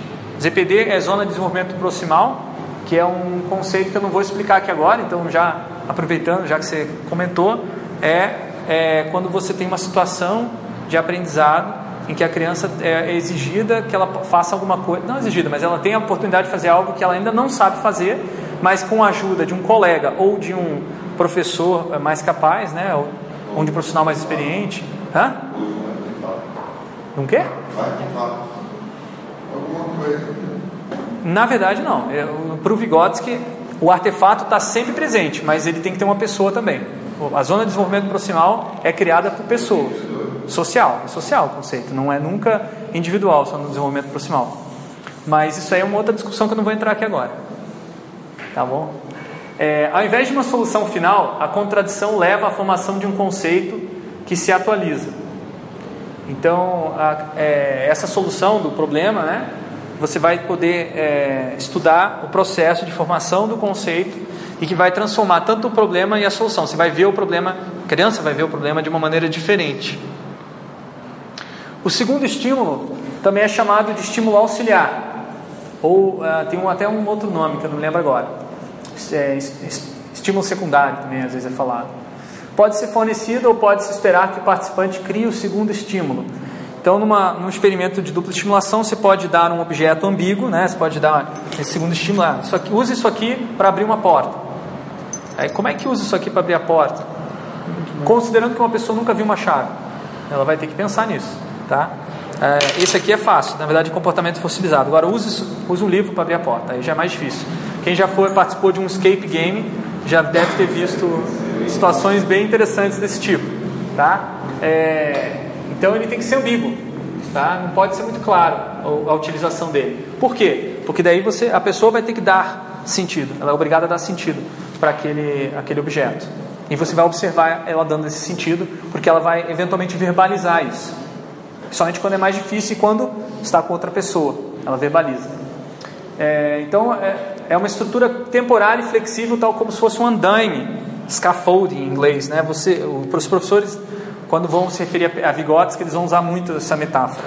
Eu, a minha função como professor não é ensinar, é criar as condições, é criar uma espécie de andaime para a criança, por conta própria, descobrir a fazer, a fazer as operações matemáticas. Eu não dou a instrução direta, 1 mais 1 igual a 2. Eu crio condições, por exemplo, eu dou laranjas, crio uma situação, problema, em que com laranjas a criança precisa dividir, as, é, somar as laranjas que ganhou do colega, dizer quantas laranjas tem, e aí essa, essa situação, o problema é o seu andaime para a criança desenvolver a, a, estrutura e depois que ela desenvolveu, você tira o andaime e a criança internalizou e começa a externalizar aquele comportamento. Tá? Então o segundo estímulo, ele pode, você pode dar um objeto, mas você pode também não dar nada e deixar um monte de, de outros objetos e deixar a pessoa pegar, por exemplo, se no experimento você dá um livro, a pessoa pega a lixeira que estava na sala, que você nem tinha, tinha esquecido que tinha lixeira e ela começa a usar lixeira. Você fala, putz, estragou meu, estragou meu experimento. Não. No experimento de dupla estimulação, isso é maravilhoso. Isso é um resultado da volição, né? uma, uma evidência do processo de externalização daquela pessoa que você vai usar para supor o processo de internalização. Vamos ver um exemplo? Não, acho que é melhor a gente ir para o intervalo. Antes a gente ver os perguntinha. Ah, eu sei que você vai dar isso daí, né? Sim. Mas hoje eu estava em casa, li um livro, né? Aham. Ah, que depois eu li o artigo, é a leitura, em casa. Sim. E eu fiquei tentando achar uma, um experimento onde eu pudesse sintetizar alguma coisa de uma forma um pouco mais ah, simples para mim. Tá? Então, por exemplo, é, suponha o seguinte, eu pego um macaco? E o macaco ele está acostumado a fazer o seguinte, ele tem um conhecimento especializado, ele sobe no, num coqueiro, ele derruba um coco, como o chão é muito duro, na hora que o coco é, cai no chão, bate e abre. Aham. E aí ele ficou acostumado a Aí eu pego uma macaco, Aham. tiro daquele ambiente coloco ele numa um coqueiro de prata. Ele vai lá em cima, bate no coco, o coco cai, mas como a areia é fofa, o coco não quebra. Aham. Certo? Aí começa a ter um problema. Ok? Uhum. Aí eu faço uma intervenção. Eu vou lá e coloco algumas pedras no chão. Certo? Aí eu estou esperando que o macaco continue tentando derrubar os poucos. Aí de repente um pouco cai em cima de uma pedra e abre. Uhum. Tá? Bom, aí o macaco começa a entender o seguinte, que ele tem uma possibilidade de acertar um pouco dentro, em cima de uma pedra. Uma possibilidade. Sim. Tá? Mas isso nem sempre é efetivo, porque é difícil de você né, dar um tapa lá no corpo e exatamente em cima da pedra. Uhum. Tá? Então, é, a pedra ela começa a ser um- uma, uma ferramenta para ele tentar solucionar o problema de quebrar o corpo. Uhum. Ok? Sim. Aí ele desce, derruba um pouco, um pouco, um pouco não quebra. Ou ele, por exemplo, derrubou todos os poucos e nenhum dos poucos caiu em cima da pedra. Certo? Mas ele sabe que quando bate na pedra, o pouco abre. Tá certo? Então, ele poderia fazer a conjectura de que se ele pegasse o pouco, jogasse ele em cima da pedra, a pedra. É bem provável que ele nunca faça isso. É bem provável que ele nunca faça isso. E o Vigo- porque o Vygotsky ele, ele, ele mostra que muita gente acha que uma característica que distingue os seres humanos de macacos ou antropóides, né, é, é a capacidade de usar ferramentas. Mas o Vygotsky já tem dados experimentais, estudos com macacos que mostram que eles conseguem sim usar ferramentas para fazer justamente coisas desse tipo, sacudir um, um coco, pegar com uma vara e mais é, e mais, uma coisa bem curiosa, ele consegue pegar outros objetos que parecem uma, uma é, parecem uma vara e adaptar. Isso significa o quê? Que ele tem uma abstração de vara. E ele também consegue. Só que uma coisa que ele não consegue fazer é criar novos conceitos a partir dos conceitos existentes. Ele na verdade não tem conceito pelo Vygotsky, né? Ele tem ali uma abstração ele não dá exatamente o nome, ele tem um signo, ele tem um processo de significação, mas não é uma significação cultural como a nossa. É uma significação muito reduzida que tem a, é um signo que fica meio que no, no ambiente. Ali quando algum outro macaco vê, ele consegue fazer ali que tem aquela, configuração daquele ambiente. É muito preso no visual. Agora, se você tira esse macaco, leva para outro lugar, um outro contexto diferente, pode ser que ele não consiga reproduzir aquele comportamento, porque ele não tem a mesma capacidade mais é, evoluída, digamos assim, da, daí porque ele usa uma teoria evolucionista do Darwin e tal, que os seres humanos têm essa capacidade extrema de operar num mundo é, de significados. Então, o que eu estava tentando achar uma, uma correlação, certo? Ou seja, existe um mundo que é o macaco e o chão duro, certo? Certo. Aí eu transporto esse macaco. Mas você está querendo usar esse exemplo para entender o, a dupla estimulação? É. Daí você vai ter que usar seres humanos, porque esse método não, não, não se aplica para macacos.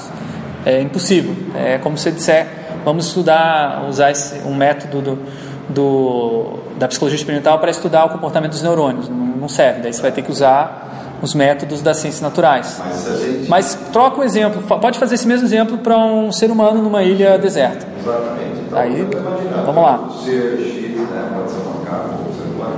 Então ele vai lá e ele derruba um pouco, né? E na Aham. terra, mole, aquilo não dá. Aí eu, como interventor, eu vou lá e coloco as pedras. Isso, Tá é exatamente. Aí o que, que eu estou esperando? Estou esperando que de repente ao cair um pouco sobre uma pedra, ele faz uma correlação de que a pedra é capaz de abrir um pouco, certo? A minha ideia seria chegar até o momento em que ele consegue pegar o corpo dele próprio.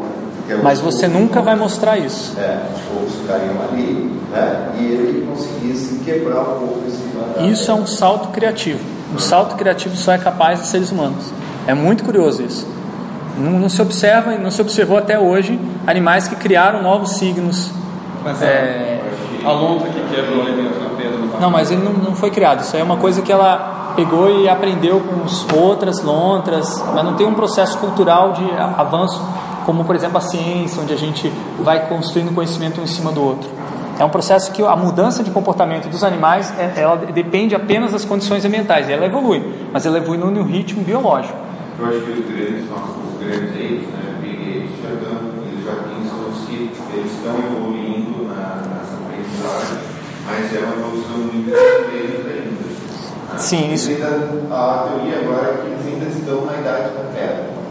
O, o Vygotsky fala, fala de, de experimentos que foram feitos no século XIX e começo do século XX. E os seres humanos continuaram a fazer experimentos desse tipo com animais é, que são antropóides, né? E eles tiveram resultados muito melhores quando eles começaram a colocar os animais antropóides em situações da cultura humana, ou seja, tratar chimpanzé como se fosse um bebê humano.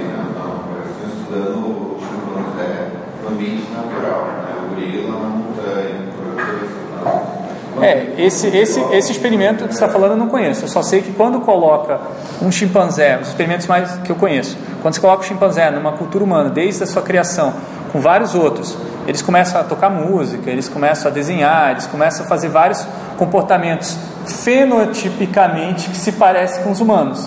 Mas eu diria que genotipicamente é bem diferente porque é a história dos chimpanzés. Tem o, tem o bonobo lá mais famoso que ele, ele foi ensinado desde criança, ele sabe é, 300 palavras, ele tem um painel digital onde ele, ele digita as coisas e fala. E eles pegaram a irmã desse bonobo, né, que é uma espécie de chimpanzé, é, e, e ela não foi ensinada, né? Depois de sete anos eles agruparam os dois e ele pegava na mão dela para ela digitar as, as palavras. Pra, só que, lógico, ela não. É, o que acontece é o seguinte, já tem vários estudos que mostram que os chimpanzés e os gorilas conseguem operar com palavras e até construir ah, uma linguagem, se comunicar com uma linguagem bastante rudimentar. Mas a diferença principal é que eles não conseguem construir um conceito completo. A palavra para eles está muito ligada à, pres à presença de coisas né, é, físicas. Então ele consegue ter um associar um gesto a uma pessoa e toda vez que aquela pessoa está lá, ele faz o gesto. Mas se a pessoa não estiver, é difícil ele conseguir. fa- Hã? É, o que eu sei, o que o Vygotsky está falando no livro dele. Estou só comentando porque ele diz ali. Ele fala que é, os animais não têm capacidade de criação de conceitos completos. Eles têm, no máximo, a criação de pseudoconceitos, que é quando você opera com um conceito, parece que você entende que aquilo. Você, a criança fala, por exemplo, uma palavra do tipo. é, vamos ver, uma palavra difícil que a criança possa falar. Mãe, você está sendo processada? Aí a, a, mãe, nossa, como ele entendeu que eu estou sendo processado? A criança nem sabe. Ela ouviu a palavra, viu que aquilo ali fazia mal para a criança, para a mãe, que a mãe se sentia mal, usou a palavra de uma maneira correta e a mãe, que bonitinho. Então é aquele processo de internalização de ma macaco de imitação. É, exatamente. É, você tem um pseudo-conceito. Você acha que entende o que é ser processado, mas você não entende de fato. E aí o Vygotsky fala que isso é um dos maiores é, problemas do estudo. Né? A maioria dos psicólogos não vai atrás do genótipo e fica no fenótipo, que é o pseudo-conceito. E... Então você acaba tendo essas relações. Que eu achei interessantíssimo também é que ele ressalta realmente impacto cultural, o impacto da sociedade. Né? Ah, eu me lembro que tem um, um caso de um garoto, que eu acho que foi na década do século XIX, na França, que era um garoto que ele tinha uma história parecida com o Tarzan, foi criado com uma, não é, uns animais. Não, não, Menino Lobo, que é inspirado, que é inspirado nessa ideia. Foi criado com animais, ele ficou perdido na, selva e tal. Aí quando resgataram ele, ele tinha em torno de 8 anos. Tá? Eles nunca conseguiram é, desenvolver a linguagem, é, é, dar o sentido da linguagem do garoto. Ah, ele começou a aprender algumas coisas, mas ele não conseguiu desenvolver totalmente o cérebro né, para fazer essas coisas.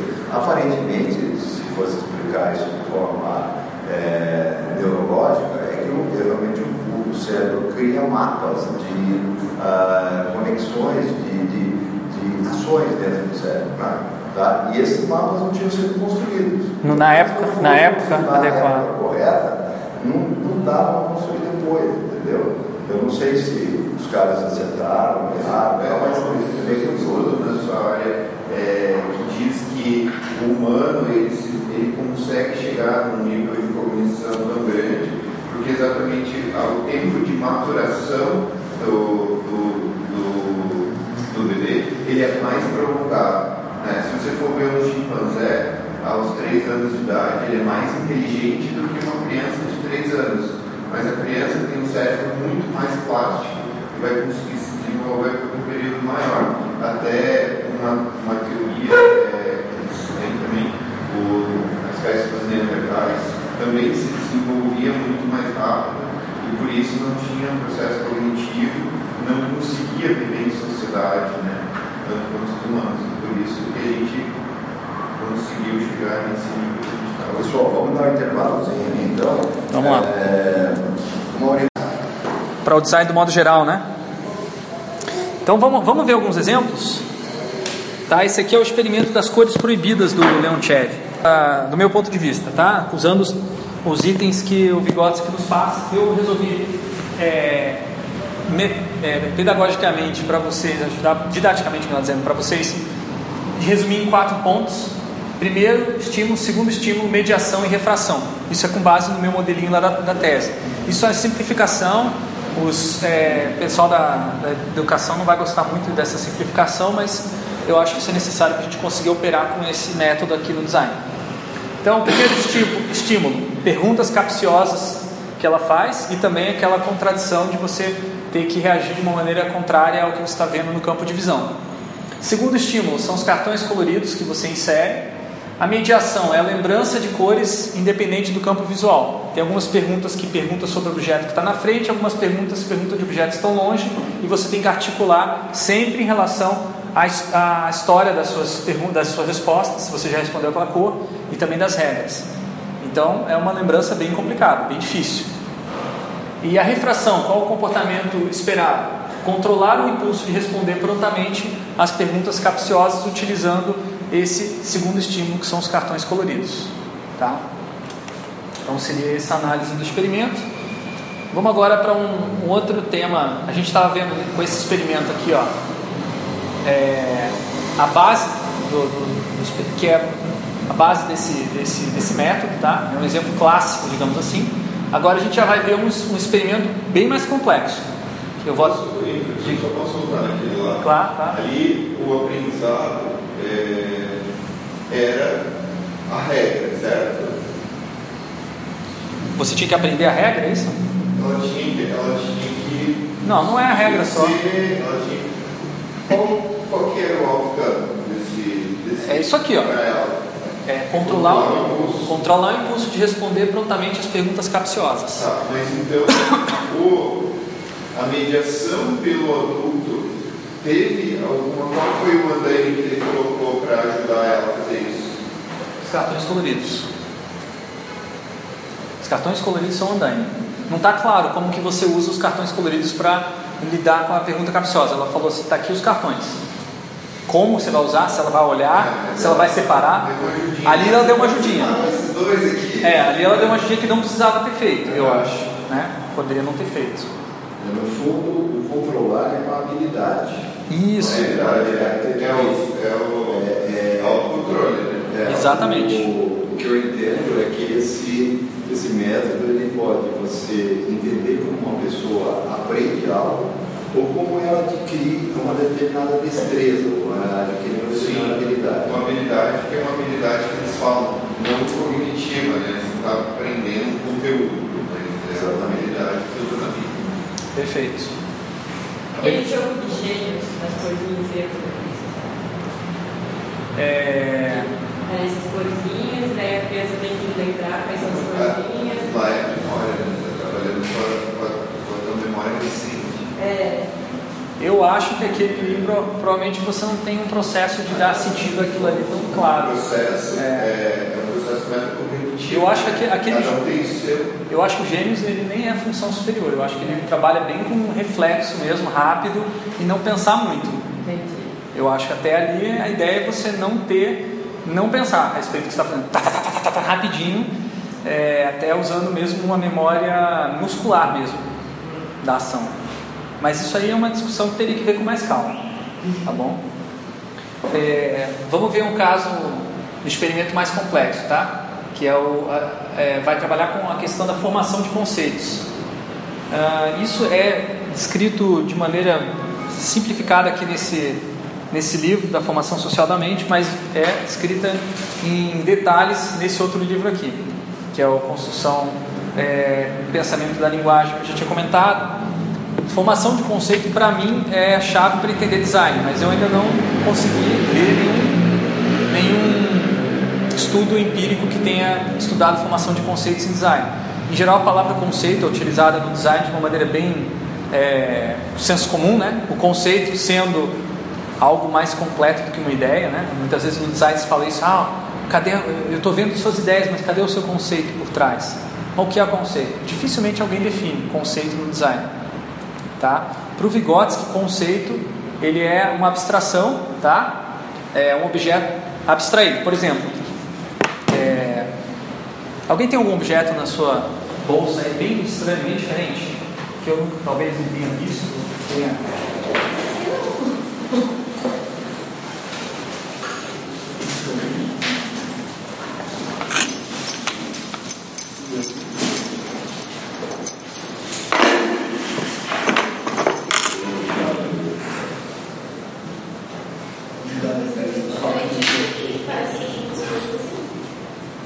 vai ser Tem uma mensagem de problema.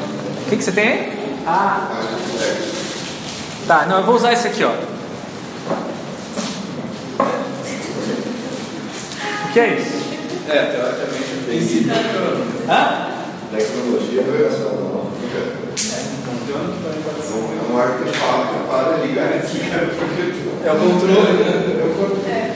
Tá, então essa barra aqui é uma barra, tá? É um, na verdade aqui eu estou vendo sinais aqui de um que era uma rosca. Então possivelmente isso aqui é um cabo de algum, algum eletrodoméstico, de uma vassoura, de um bolo, coisa assim que se tornou o quê? Se tornou uma barra para alcançar o retroprojetor que está lá em cima, na ausência de um controle remoto ou, ou uma coisa mais simples do que isso, que é a pilha. O controle remoto até estar no saquinho, mas a pilha funcionando, essa é difícil aqui na federal, né? Então, o que, que acontece? Quando você vê um objeto desse, e você nunca interagiu com um objeto desse, você não sabe o que é. E daí você não tem conceito para ele. Você não tem conceito. Você olha, você tem uma forma, mas para que ele serve? De onde ele veio? Para onde ele vai? Isso é o conceito dele, você não tem ainda. Você precisa passar por um processo de formação de conceitos. Quando o professor André vem e fala isso é uma tecnologia educacional, você vê um objeto desse, não se parece com nenhuma outra tecnologia educacional que você viu anterior. Então, quando ele fala isso, a piada é engraçada porque ele remete toda a história da tecnologia educacional aqui na universidade e de coisas que são ditas que são tecnologias educacionais e também ele está fazendo, obviamente, uma menção à ênfase das tecnologias educacionais como sendo uma coisa tecnológica avançada e de repente tem uma coisa aqui rudimentar, né, que funciona muito melhor do que a, a, o controle remoto da pilha, porque você não precisa ficar trocando a pilha, está sempre aqui e ninguém rouba. não é? Uma rouba. figura de linguagem chamada ironia. Pois é, exatamente. Ainda mais, ainda, ainda- além disso, é uma figura de linguagem. Isso é um conceito. Tá? Veja a diferença. É, é essa tessitura de significados, de históricos, que formam um conceito. Agora, imagine isso sem o, a palavra do, do André, né? sem dar essa palavra. E sem você conhecer, mesmo que ele desse palavra, você não conhecesse a história da tecnologia educacional aqui na Federal, você não conhecesse a- história da tecnologia educacional do modo geral, você nem conhecesse as palavras tecnologia e educacional, você teria que formar um conceito. Tá? Então, o comportamento ele aproveitou-se ali dessa que eu conhecia, que eu estava por dentro, e o comportamento fossilizado reagir à tecnologia educacional, o meu impulso de estar esperando quando ele falar tecnologia educacional ver algo moderno, de repente, daí por isso eu sorri. Então, a estimulação dupla também explica a piada, tá? é, agora, uma coisa interessante é que você pode estudar o processo de formação desse conceito quando a primeira vez que eu vou interagir com objeto eu não sei o que é, tá? E aí eu vou descobrir e vou descobrir. Quando eu descobrir isso, na próxima vez que eu for numa outra universidade e alguém for fazer a mesma piada, já não vai ser mais tão engraçado, porque já é um comportamento fossilizado, já é um conceito que eu conheço e tal, e vai chegar uma hora que todas as universidades públicas vão ter um negócio desse aqui, vai ter um oficial do governo da etiqueta e um de patrimônio, né? Patrimônio, sim, porque é oficializou, né? E aí, eu, aí, aí não tem mais, aí é comportamento fossilizado, não serve mais formação do conceito. Mas toda vez que eu ver uma ah, de repente na, na UEL é de outro tamanho, na UEL é feito de madeira, na, o, o MG é feito de, de outra cor, mas ainda assim é o mesmo conceito, a mesma história. Eu consigo abstrair e reconhecer a tecnologia educacional em todos esses outros contextos, porque eu tenho um conceito abstrato, que é independente, independente, isso é muito importante, do estímulo visual do meu campo visual. Porque esse objeto ele não está, objeto real não está no físico. O objeto real está no campo simbólico. Do contrário, não faria nunca sentido chamar isso de tecnologia educacional. Esse objeto, ele vive nas nossas vidas, não no físico, ele vive principalmente no, no campo concreto, no campo abstrato das, das ideias, dos conceitos. Claro, ele também vive no físico, porque ele permite que a gente ligue e desligue, do contrário, seria uma piada muito sem graça. Tá? Por isso que ela é tão, na verdade, é tão, é tão poderosa, porque ela funciona. Tá? Então isso é um conceito. Então a palavra não é o conceito. Isso é uma outra coisa muito curiosa. Que a gente estava discutindo os macacos. Né? O macaco pode até entender uma palavra, mas ele não tem um conceito para o Vygotsky. Nem a criança. A criança às vezes usa a palavra, mas ela não tem um conceito ainda. Tá? Parece que ela entendeu, mas não entendeu. O conceito ele é formado pela interação do sujeito com objetos e com outros sujeitos. Então, o conceito de tecnologia educacional aqui que eu aprendi através da interação com o André e com vocês também, que quando vêm os alunos costumam dar risada a respeito dessa piada também, porque compartilham desse esfera conceitual que a gente está trabalhando. Então, entender conceitos é fundamental para agir no mundo de significados humanos. Se você não entende esse conceito, que isso é tecnologia educacional, você não entende o que é um projetor, se você não tem conceito de projetor, você não tem nada que te. Você realmente não é um humano. Para ser humano, você tem que conseguir agir nessa esfera de significados. Porque se você olhar para um relógio, por exemplo, uma pessoa, por exemplo, uma pessoa que tem dificuldades é, de abstração mental, ela pode olhar para um relógio e se pergunta o que é isso, ela vai falar, é, isso aí é um, é um círculo com duas linhas. É, é uma pessoa que tem dificuldade de abstração, mas ela consegue geometrizar as coisas. Mas ela não sabe que aquilo é um relógio. O que, que você, como é que você sabe que aquilo é um relógio? Você fez parte de um, uma história, de, de uma D de significados, que aquilo ali tem a ver com contagem de tempo. É uma coisa muito abstrata, demora. Veja a criança, tenta explicar o que é relógio para uma criança de dois anos, três anos. É muito difícil. É muito difícil. Veja que é uma das primeiras atividades que as professores fazem quando a criança entra na escola é ensinar a ler o relógio. Mas ler o relógio não é ler as horas. É entender o conceito de tempo. Isso é muito doido. A criança não, ela pode até falar amanhã. Já viram isso? Criança que fala, quando é que a gente vai se ver amanhã? Sempre amanhã, ou, ou ontem. Quando é que a gente vai se ver ontem? Porque não é porque a criança tem, ela tem a palavra, ela pode até usar adequadamente, mas ela não tem o conceito de tempo, ela não entende isso. E isso vai vir com, com os anos, daí é o processo de formação de conceitos. Se você quiser estudar esse é o método mais legal para fazer isso. Então vamos fazer o experimento dos blocos aí do. Deixa eu ver se a gente está com tempo. Ih, não estamos com tempo não. Vamos ter que pular. Eu trouxe os blocos aqui para a gente. Não, mas vamos fazer assim. é, quem aqui é uma pessoa que se confunde bastante com jogos? É bem ruim. Hã? Todo mundo é bom em jogo aqui? Hã? Você é ruim em jogo?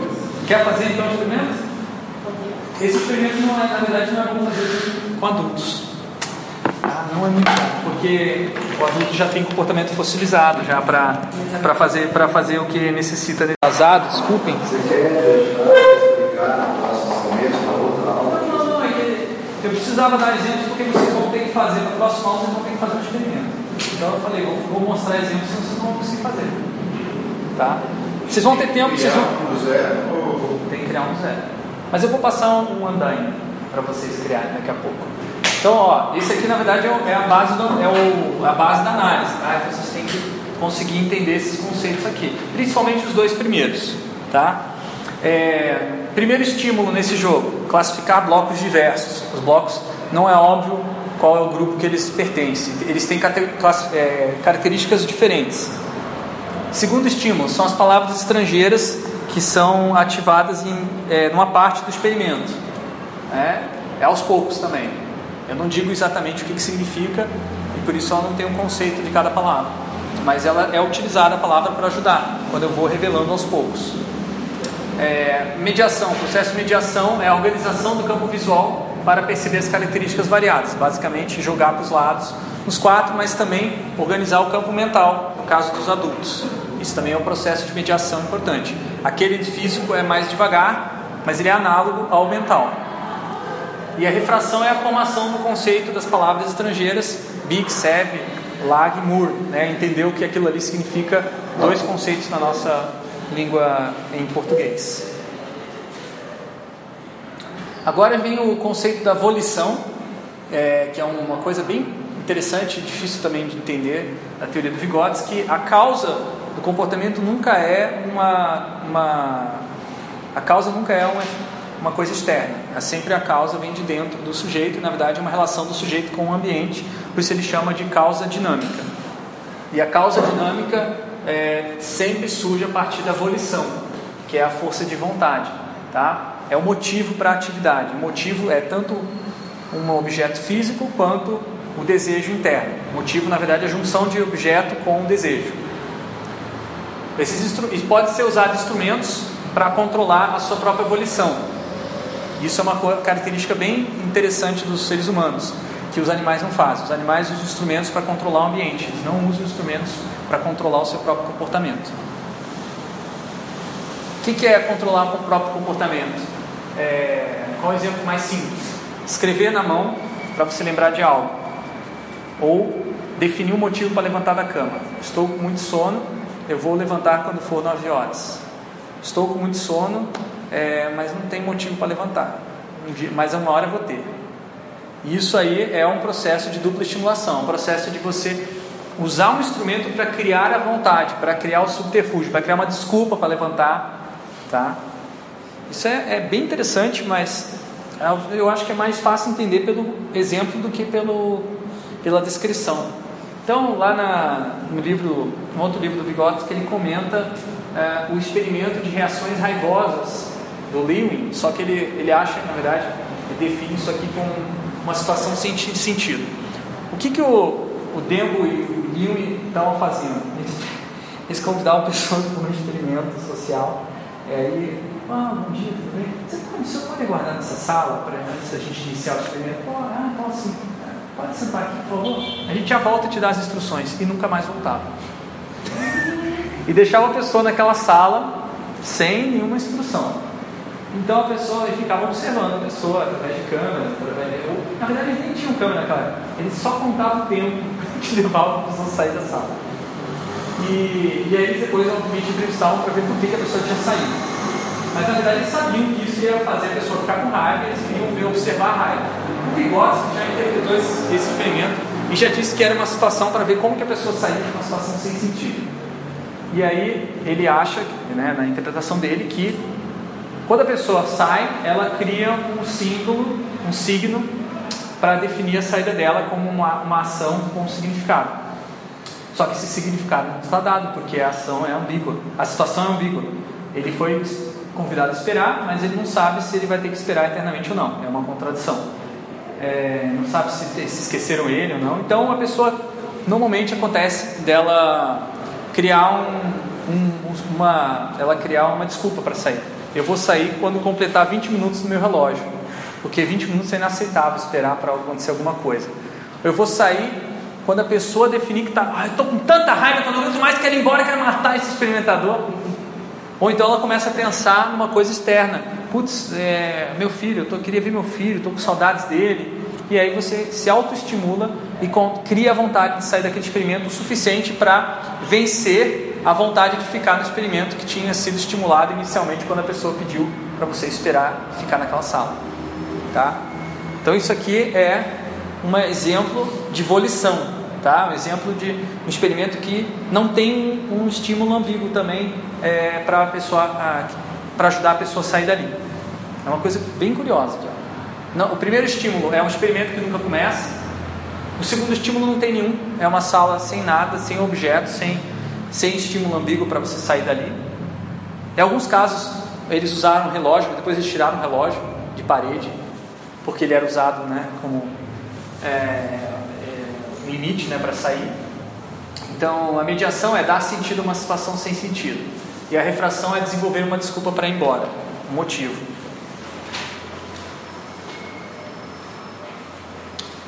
Então, o, o, esse experimento também nos traz uma, um outro conceito do Vygotsky aí, que é o conflito de motivos, que é um experimento, eu fiz, desenvolvi um experimento na minha tese de doutorado com base nesse conceito, e foi um outro artigo que eu passei para vocês como leitura adicional. É, conflito de motivos, uma mesma atividade pode ter vários motivos, inclusive conflitantes, como nesse caso da pessoa que está ali dentro ela quer sair, mas ela não pode porque ela se concordou em participar do experimento. Um conflito de motivos pode levar ao double bind.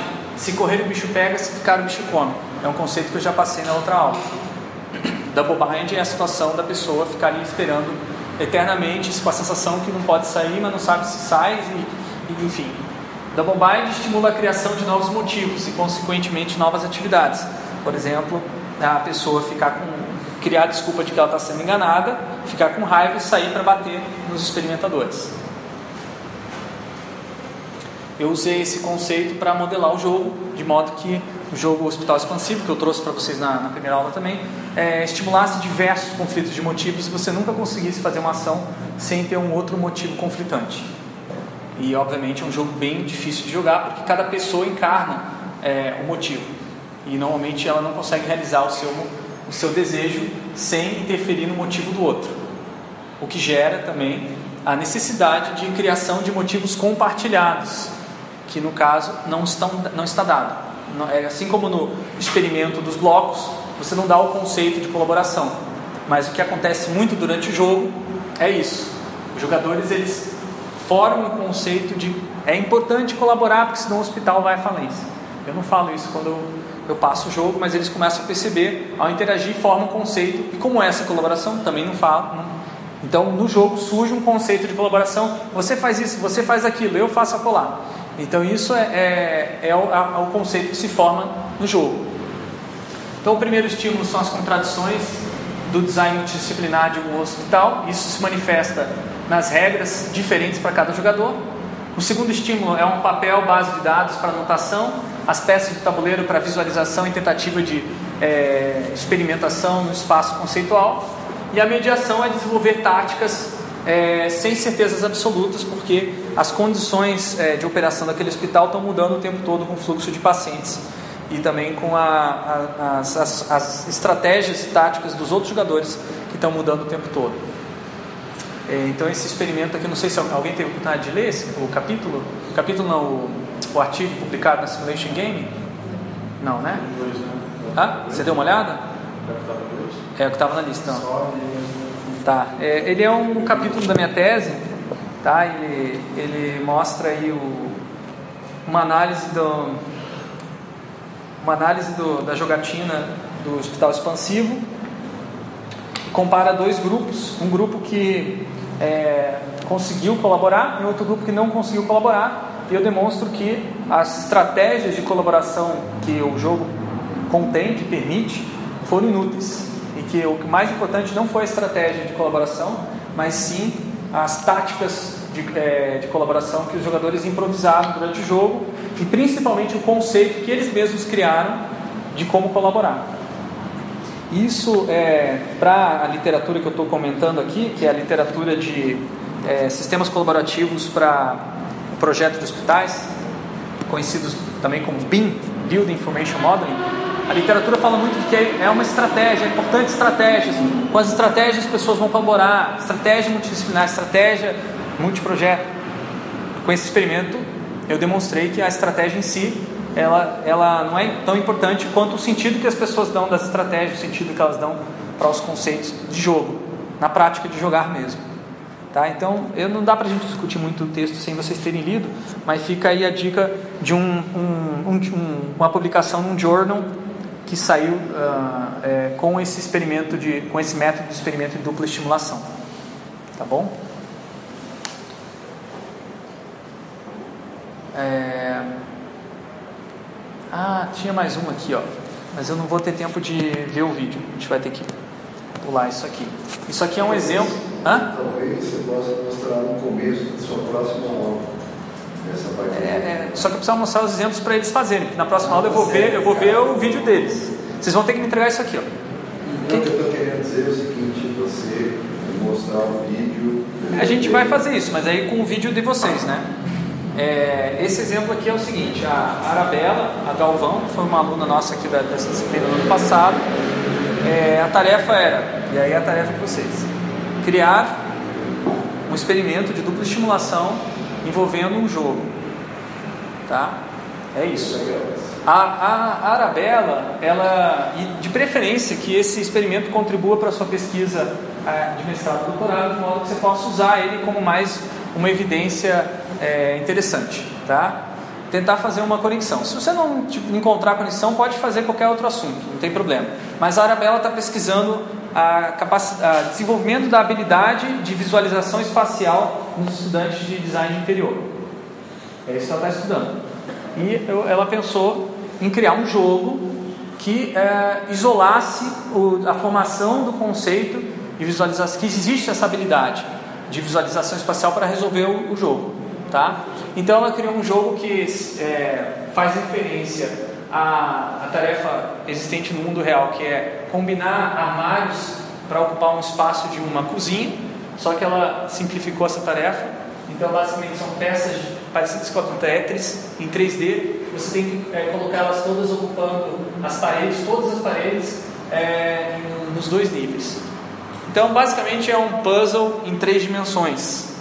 Essa, essa parte do né, o vídeo mesmo, eu ia tocar com vocês e a gente ia comentar e ver, é, mas não vai dar tempo, tá? Eu vou só passar análise desse experimento, tá bom? Porque vocês têm que construir um experimento parecido com esse. Então, o que, que ela fez aqui? Ela criou uma, uma habilidade, criou uma situação complicada em que a pessoa precisa desenvolver a habilidade de visualização espacial porque é impossível, impossível resolver esse jogo sem somente usando o campo visual.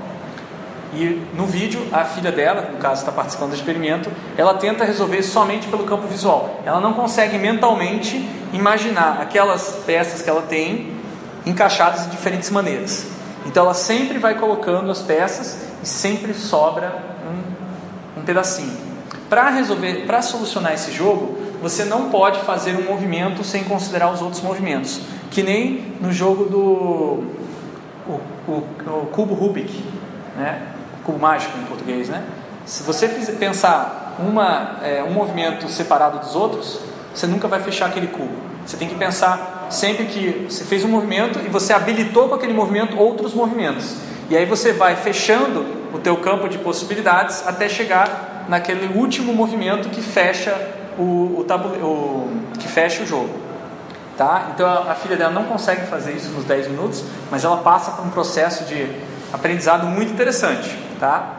É, a ideia no fundo era criar um jogo que ela pudesse usar com os estudantes para os estudantes desenvolverem essa habilidade, ficando melhor cada vez que ele joga esse jogo. Não sei se ela fez isso é, desde então, mas eu achei que tinha um potencial muito bom e a validação, é, o experimento validou o potencial do jogo.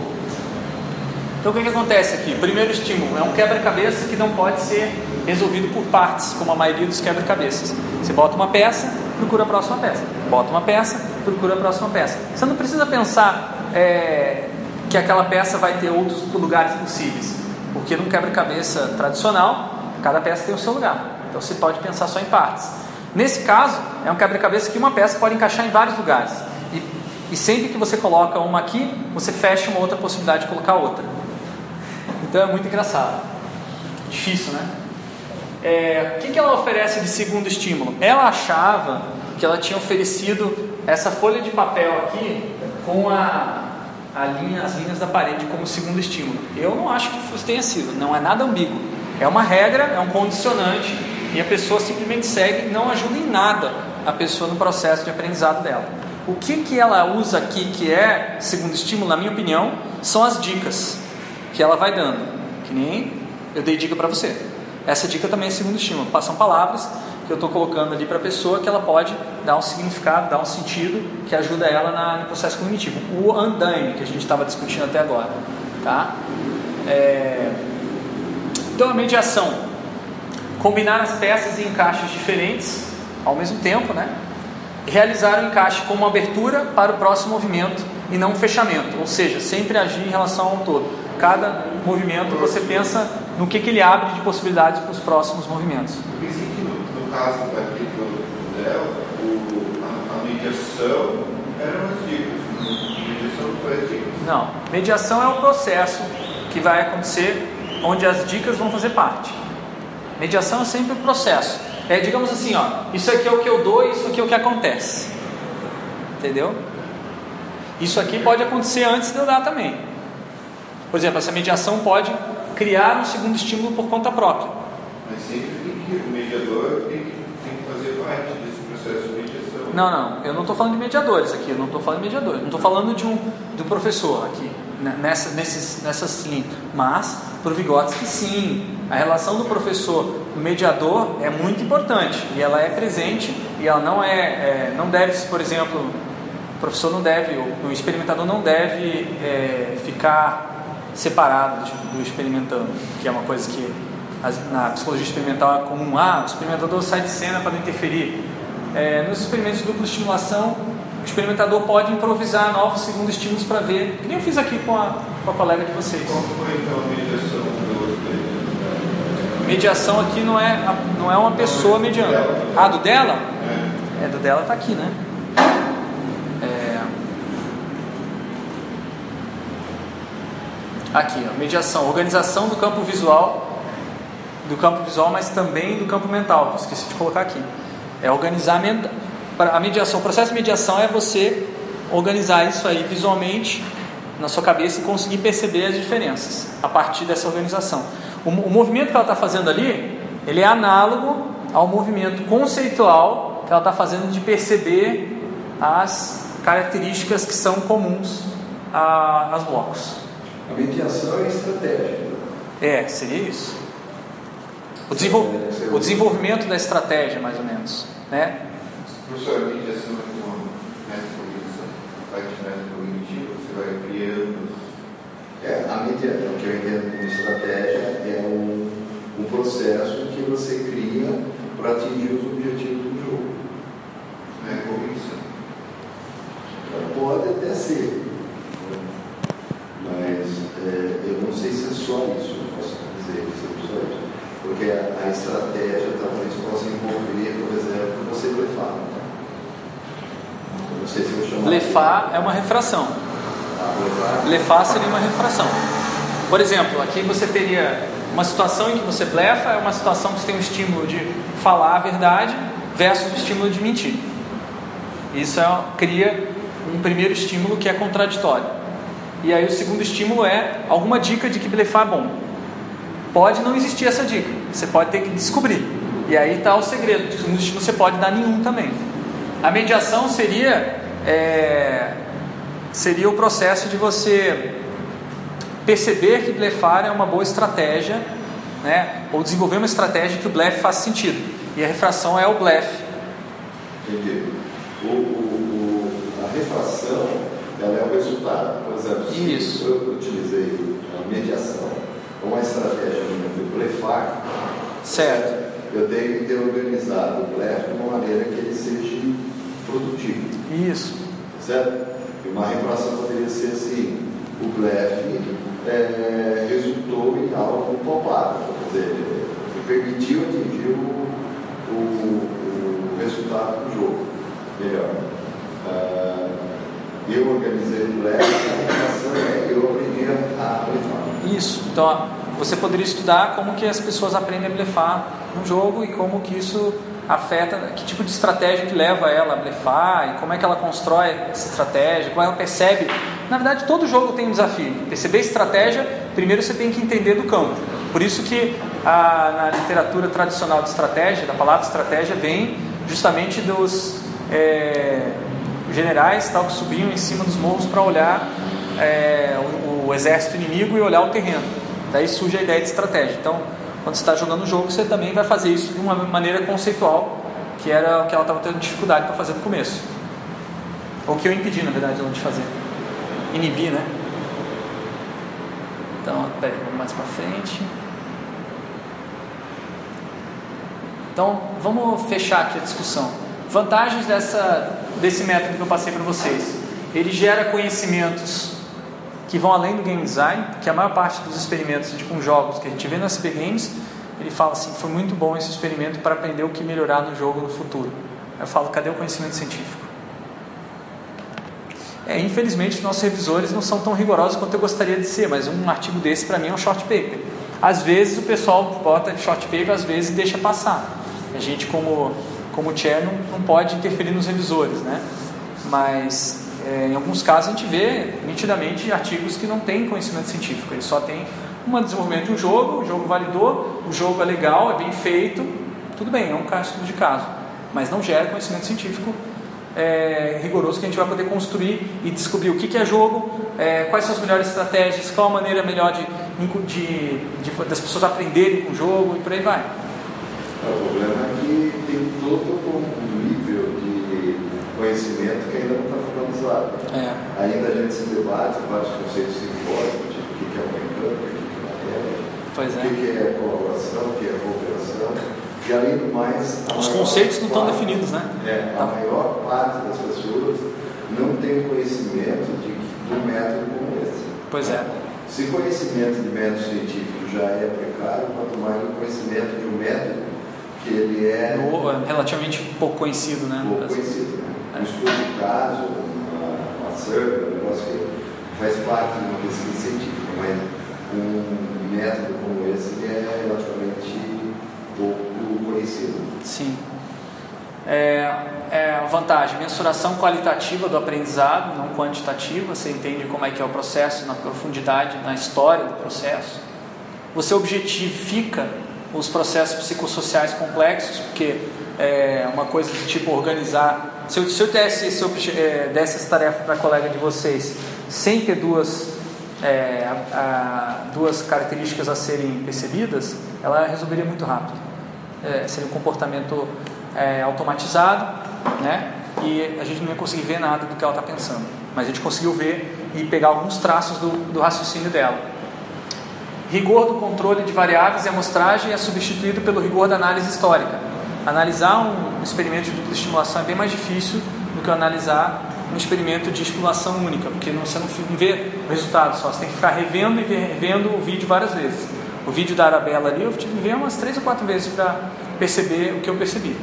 Né? E ainda tem mais coisas que talvez pudesse ser vista depois. O objetivo da próxima aula é justamente a gente assistir os vídeos vocês fizerem nos experimentos pilotos. Eu já falo sobre isso. Uma, uma, a maior vantagem, na minha, visão, é isso. Evita o reducionismo e as explicações rápidas e superficiais do comportamento humano. As limitações. Requer um projeto cuidadoso do segundo estímulo. Você tem que pensar bem se, se ele é ambíguo ou se ele é simplesmente uma estimulação única. É, a reprodutibilidade desse experimento é possível, porém os resultados vão variar muito. Né? É, Eu reproduzi agora o experimento com você, eu imaginei, eu imaginei que você fosse melhor do que, que eu pensei adulto e tal, mas não teve o fator emoção, o fator da pressão social que acabou interferindo na situação. E você acabou agindo muito parecido com um adolescente, eu diria, por exemplo, nesse jogo. Um adolescente que ainda não consegue trabalhar com duas categorias na classificação de objetos. Não tô, desculpa, não tô te.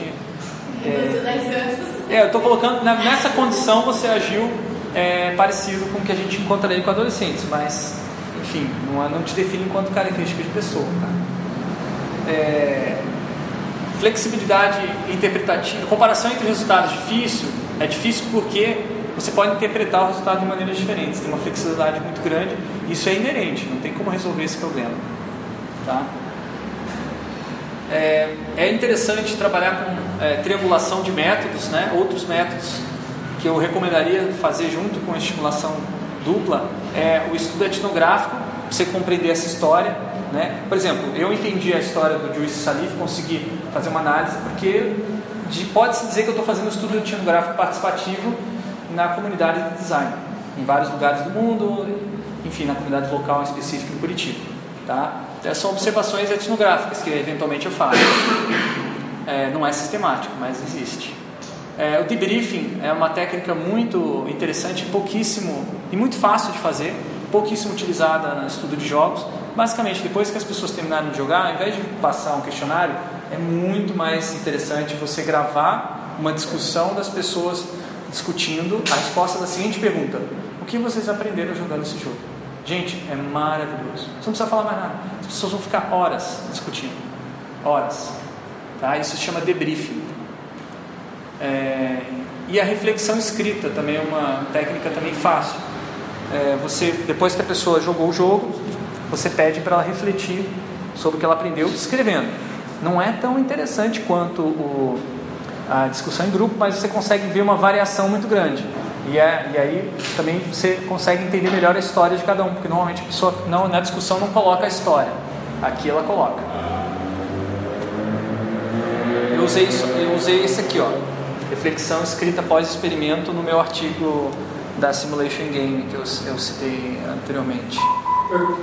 Diga. O ideal é fazer com pessoas, adolescentes adultos ou crianças pequenas? Não, isso não importa. O, o método originalmente foi criado para estudar é, o processo de formação de conceitos na idade da infância, mas eles fizeram, usaram com adultos também, usaram com adolescentes e compararam.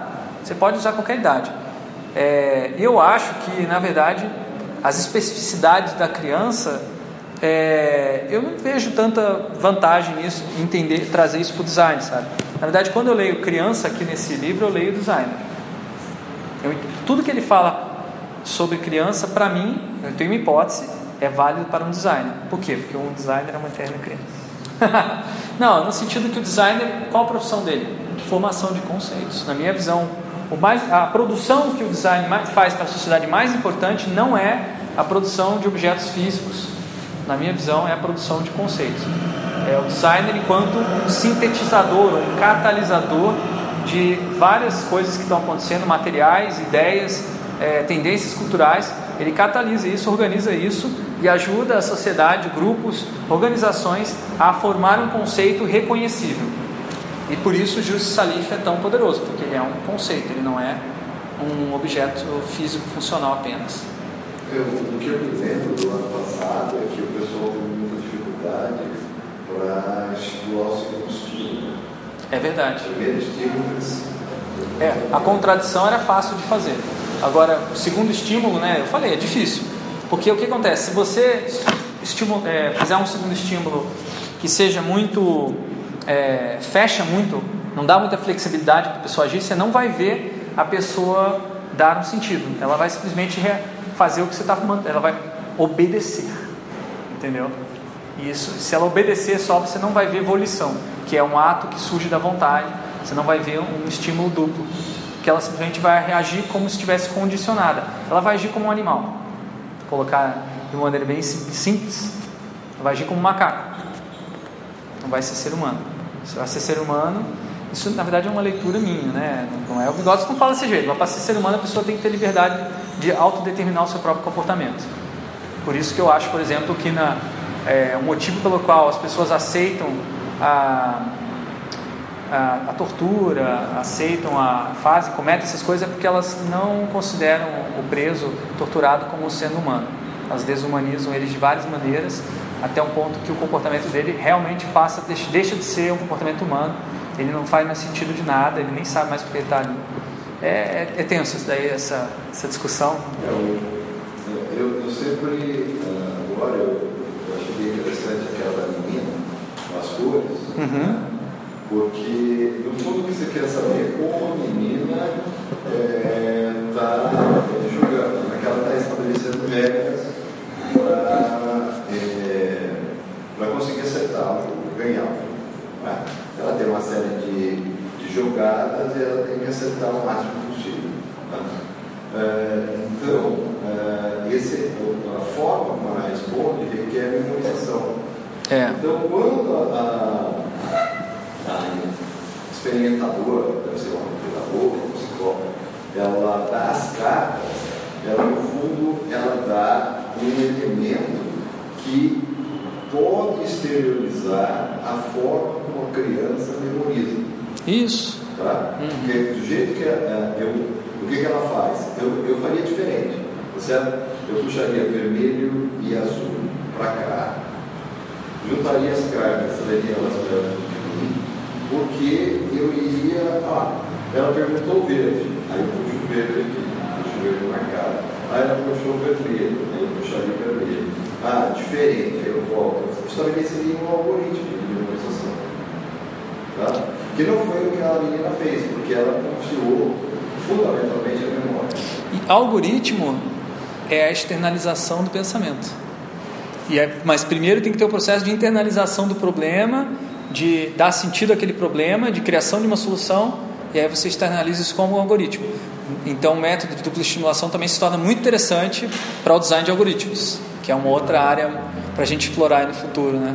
Então, mas o, o que eu, o que eu entenderia é o seguinte, eu quero entender, ah, naquele experimento, fundamentalmente, você precisa entender como é que a menina memoriza né, essa, a informação das cores e trabalha com isso, quais são as correlações que ela faz. É. Ela tem que, ela não pode, ela separou aqui azul e vermelho, acho que é. Sim, sim. É. Azul e vermelho, aí ficou todas as outras cores. Então essas daqui estão simples. Mas mesmo assim tem um problema, porque se você repete a cor, né, tem aquela regra, né? É, eu perguntei, de que cor é a maçã? De que cor é uma. A primeira vez é vermelha. De que cor que é o morango? Vou falar vermelho? É, Não se aplica. Então eu teria que né, esquematizar um processo de uso das cartas que ah, exteriorizasse como é que eu estou pensando. Sim. É isso que entenderia daquele É, não, é isso mesmo, é objetificar o processo psico, psicológico. Exatamente. Então, o segundo estímulo, ele deve, na minha opinião, eu entendo sempre dessa forma. Como é que eu estabeleço algo que permite com que eu ah, entenda o processo de pensar da pessoa? Isso, perfeito. E considerando o processo de pensar como um pensar com objetos, né? Porque se você pensar que as coisas que as pessoas pensam só está na cabeça, daí, daí já era. de pensar relacionado a um objetivo que é definido pelo primeiro estímulo. Isso. É, então, o que, que vocês têm para fazer para a próxima aula? É, responder essas perguntas, tá? É, Isso aqui é o planejamento do experimento. Essas perguntas vão direcionar o planejamento. Não- se vocês quiserem me mandar isso por e-mail, tá? E receber um feedback, eu acho uma boa. Isso já eu vou colocar lá no e- os slides, os slides eu acho que já estão lá, se não me engano. Se não tiver, eu vou colocar agora à noite já para vocês, tá? Ou se quiser tirar uma foto já para você levar para casa já, já ir pensando, é, isso aqui são as perguntas fundamentais para você organizar um experimento de dupla estimulação. É, o que, que vocês vão fazer então? Vocês vão fazer um, um experimento piloto. Vocês vão gravar um, um vídeo com o celular mesmo e vão trazer no pendrive ou no, é, traz no pendrive que eu acho que é a maneira mais garantida de dar certo aqui. Testa para ver se abre no VLC. É um vídeo, o vídeo de uma sessão pode ser é, pense em máximo 10 minutos para a gente assistir. Se por acaso você gravou um, um uma jogatina que durou uma hora, seleciona 10 minutos mais importantes para compartilhar com a gente na próxima aula. Tá? O que a gente vai fazer na próxima aula é analisar o vídeo, que é é, eu estou falando a minha próxima aula, né? É daqui a duas semanas. Daqui a duas semanas.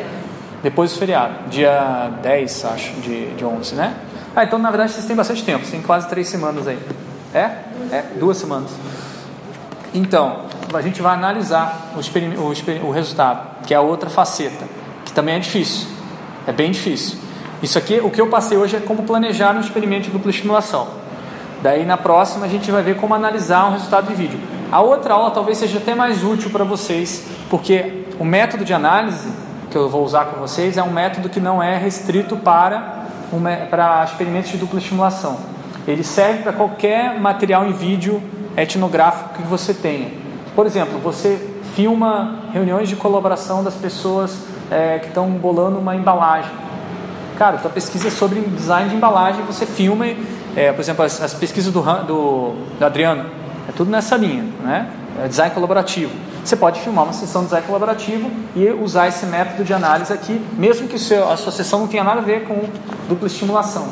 Então eu, eu enfatizo bastante a leitura desse artigo, tá? É a leitura base para a próxima aula, que é o Interaction Analysis Foundations and Practice, que é o artigo que define esse método. Infelizmente não tem uma versão em português ainda desse artigo. Ele é um artigo grande, tá? Por isso eu só vou passar essa leitura, mais nenhum outro. Tem aí quase 80 páginas, mas ele é incrível em termos de desenvolver a habilidade de olhar e interpretar um fenômeno de um ponto de vista científico, mesmo que esse fenômeno seja bem único e particular.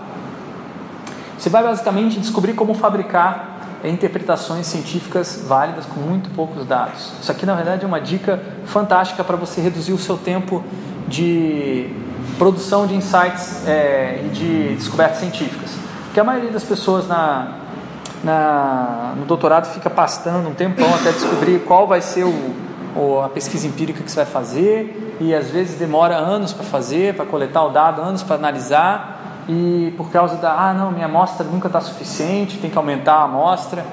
É, aqui não, você trabalha com a amostra muito reduzida, mas você faz uma análise extremamente profunda, você maximiza o seu tempo de análise e também de produção de teoria, que na verdade é o que, na minha visão, é o que mais tem valor na, na academia. Só que você não constrói, não sustenta uma teoria sem dados empíricos hoje em dia. Você manda um artigo para um journal só teórico, só discutindo teorias diferentes, você cria uma teoria a partir de outra teoria, você tem muito pouca chance de conseguir publicar esse, esse artigo.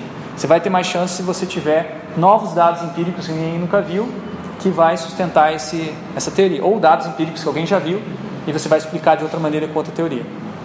Tá? Então, por isso que eu estou enfatizando tanto no desenvolvimento desse método, no método experimental nessa disciplina, porque normalmente a disciplina que trabalha com é, Vygotsky, trabalha com, é, com pedagogia, sempre vai ser mais teórica muito mais teórica do que eu estou passando para vocês, porque eles prezam por você entender muito bem os conceitos, formar o conceito da maneira como na comunidade acadêmica se utiliza. Eu não me interesso muito por isso. Se por acaso vocês utilizarem, fizerem um segundo estímulo que eu não, não acho que seja um segundo estímulo ambíguo, que não esteja dentro do conceito do que é um bom segundo estímulo, não tem problema. Você traz os vídeos que a gente vai encontrar um segundo estímulo ali que a própria pessoa criou. Por exemplo, o caso da Arabella. A Arabella colocou o segundo estímulo, que ela falou: não, não, é, é, é o papel aqui, a segundo estímulo é nada. Aquilo ali não é ambíguo, aquilo ali é exato, é uma regra, é uma limitação do jogo. Mas a gente conseguiu ver que ela, sem querer, começou a dar as dicas para a filha dela, que foi o segundo estímulo ambíguo. Tá? Então, por isso é muito importante que vocês tragam o vídeo desse experimento piloto, porque depois do experimento piloto vocês vão fazer o experimento para valer e vão fazer análise e transcrição do vídeo. Tá? Então tem bastante trabalho aí pela frente.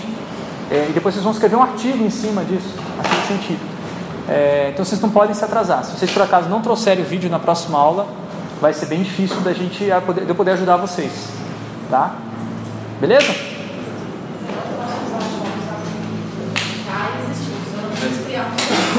Você pode usar um jogo existente, com certeza. Pode. Dá para criar também. Em último caso, se por acaso você não tiver nenhuma ideia, reproduza um desses experimentos que está descrito no livro do Vygotsky ou que você viu na apresentação aqui. Mas, por exemplo, eu quero fazer alguns, na realidade. Só... Pode fazer vários, se quiser. O jogo da memória é muito simples com criança. Não daria assim. Você vai ver um comportamento fossilizado. Agora tenta jogar o jogo de memória com um bebê. Aí talvez você tenha um bebê, um toddler, assim, até uns dois anos. Aí você pode ser que você consiga ver o processo de de descoberta do uso da memória. Como é que usa a memória? É, eu não sei, eu não sei que idade que se desenvolve aí. Você vai ter que dar uma olhada na, na literatura de psicologia. Ah, você já fez isso então? pode tentar, não, custa tentar. Às vezes de conjunto já tenho uma ideia. Se por acaso você fizer o jogo e a criança resolver em dois toques, o experimento falhou. Você não vai ver o que você quer ver, tá? Você precisa ter um jogo difícil que você consiga observar o processo. E você tem que dividir o jogo em partes também, que você consiga olhar separadamente também. Que nem eu fiz ali no naquele jogo do da ambiente poluída. Separei o desenhado da sentido. Então talvez você queira mudar um pouco as regras de um jogo existente para separar em etapas, que é uma coisa que outros colegas da, da turma passada fizeram. Pegaram e mudaram um pouquinho a regra do jogo para ver uma, um processo específico dentro do jogo. Tornar uma parte mais lenta do jogo, por exemplo, mais burocrática. Você pode fazer isso. Beleza? Para desenvolver esse, esse, essa proposta, a gente tem que começar pelo que a gente quer saber. Tá aqui, ó. Tá aí, ó. Que, é, que fenômenos você quer observar? Daí você vai. Que fenômenos eu estou estudando na minha pesquisa é, de mestrado e doutorado? Ah, você está é, reações emocionais dos jogadores, tá? É, o que você já sabe sobre a história disso aí? Aí você lá, peraí, como é que como é que surgiu as reações das pessoas ao jogar videogame? Como é que começou esse negócio de que você faz isso aqui?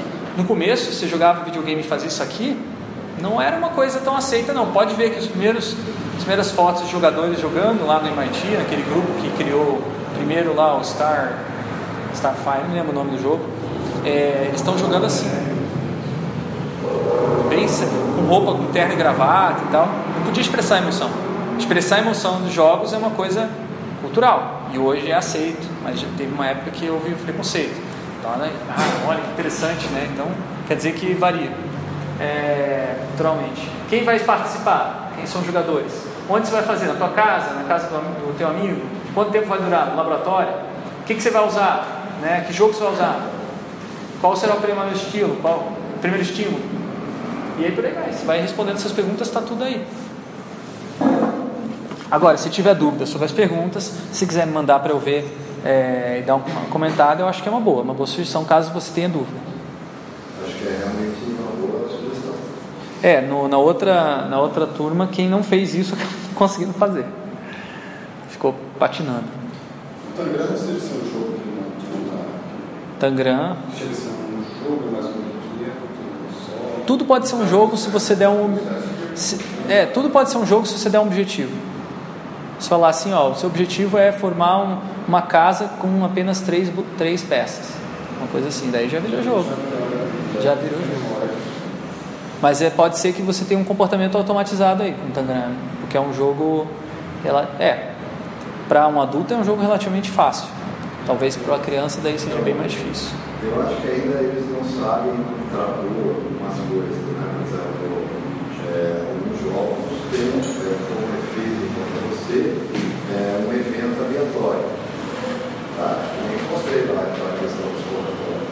Mas tem outros eventos que é espaço de possibilidade. Você joga xadrez, como o seu tem componente, não tem sorte. Certo? Tem estratégia. No princípio, se você fosse um computador, você conseguiria, no princípio, sempre ganhar o jogo. Você já ia ser das melhores jogadas. Isso que acontece com dama, mas não acontece com xadrez. Por isso, O número de espaços de possibilidade é tão grande que nem. Se bem que acho que agora os, os, tem, os computadores estão ganhando. Esse- Não estão ganhando ainda um pouco. Esse- O é. Esse espaço de possibilidades é, uma, é um negócio bem interessante para investigar, né? Que é no espaço de possibilidades que surgem as estratégias, né? A estratégia, eu diria que é o sentido que você dá, um dos sentidos possíveis que você dá para o espaço de possibilidades, para que ele funcione a seu, a seu favor, digamos assim. Exatamente. Você vê no xadrez, você é um grande mestre, fácil número de possibilidades, ele consegue mais ou menos ter umas 10 jogadas na frente. Mas isso enfrenta todo o espaço de possibilidade. É. Agora, como é que você estuda isso objetivamente? Tu não consegue entrar na cabeça dele e ver o espaço de possibilidades que ele está que ele tá pensando, a não ser que você vai, pega o xadrez, modifica todas as regras do xadrez, ou faz alguma coisa bem estranha que o cara tem que reaprender as regras do xadrez ao jogar. Então, é uma, uma outra dica também, bem simples. Bota as pessoas para jogar xadrez com as regras completamente diferentes. E aí vê como é que ela aprende. Beleza? Ah, outra, só, só para terminar, uma outra dica. é, experimentos com duas pessoas vocês podem fazer também.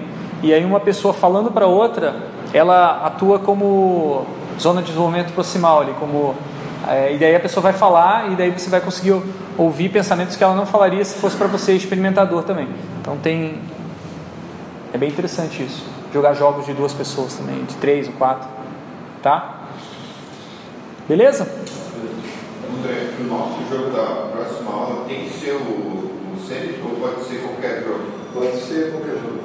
Tá, eu vou mandar uma série de instruções adicionais. É, uma, uma ideia também é matar dois coelhos com uma cajadada só, fazer análise do jogo que você vai usar no, no experimento. É, uma coisa que eu não mandei a restante das instruções porque eu queria que ah, se acontecesse primeiro a aula do, do Frederick, para depois mandar essas instruções adicionais. Tá? Eu vou pedir para vocês assistirem algumas coisas para a gente discutir na próxima aula. Tá? Eu acho que, eu imagino que as coisas que eu assistir, vocês já, todos já devem ter assistido, então eu meio que joguei uma olhada. Mas, de qualquer forma, é para a gente experimentar as conversas com vocês. É, eu não vou poder estar na próxima aula, que eu vou estar lá em Joinville. Né? Já, já está bem. Beleza, então? E daí tem o SB Games também no meio tempo, né, no dia 2. Estão convidados também a se inscrever. Porque no dia 2 vai ter aula. É, não, a gente não vai ter aula, mas a gente vai estar no SB Games lá. Então, a sugestão para participar do evento lá na PUC. É, eu acho que é uma oportunidade porque vai ter muita coisa. para É, com Vai certeza. ter a trilha de arte e design, vai ter a trilha de computação, que eu sei que deve, deve interessar muito para vocês, mas tem trilha de indústria, é, trilha de cultura, tem também um evento especial que chama Jogos, Jogos diversos, né? Jogos em Saúde, né? Jogos de saúde, jogos diversos, jogos kids. Cara, tem trocentos mil eventos. Vai ser, vai ser muito, tá muito bem organizado o SB Games esse Se ano. você conseguir participar de tudo, você quer É. muita coisa interessante. É, Tem um fórum lá também para de ensino de design. é. Acho que vai ser dia 1, né? Vai ter a questão do, das teses e e dissertações na área de jogos. Bastante coisa. Legal. Então é isso.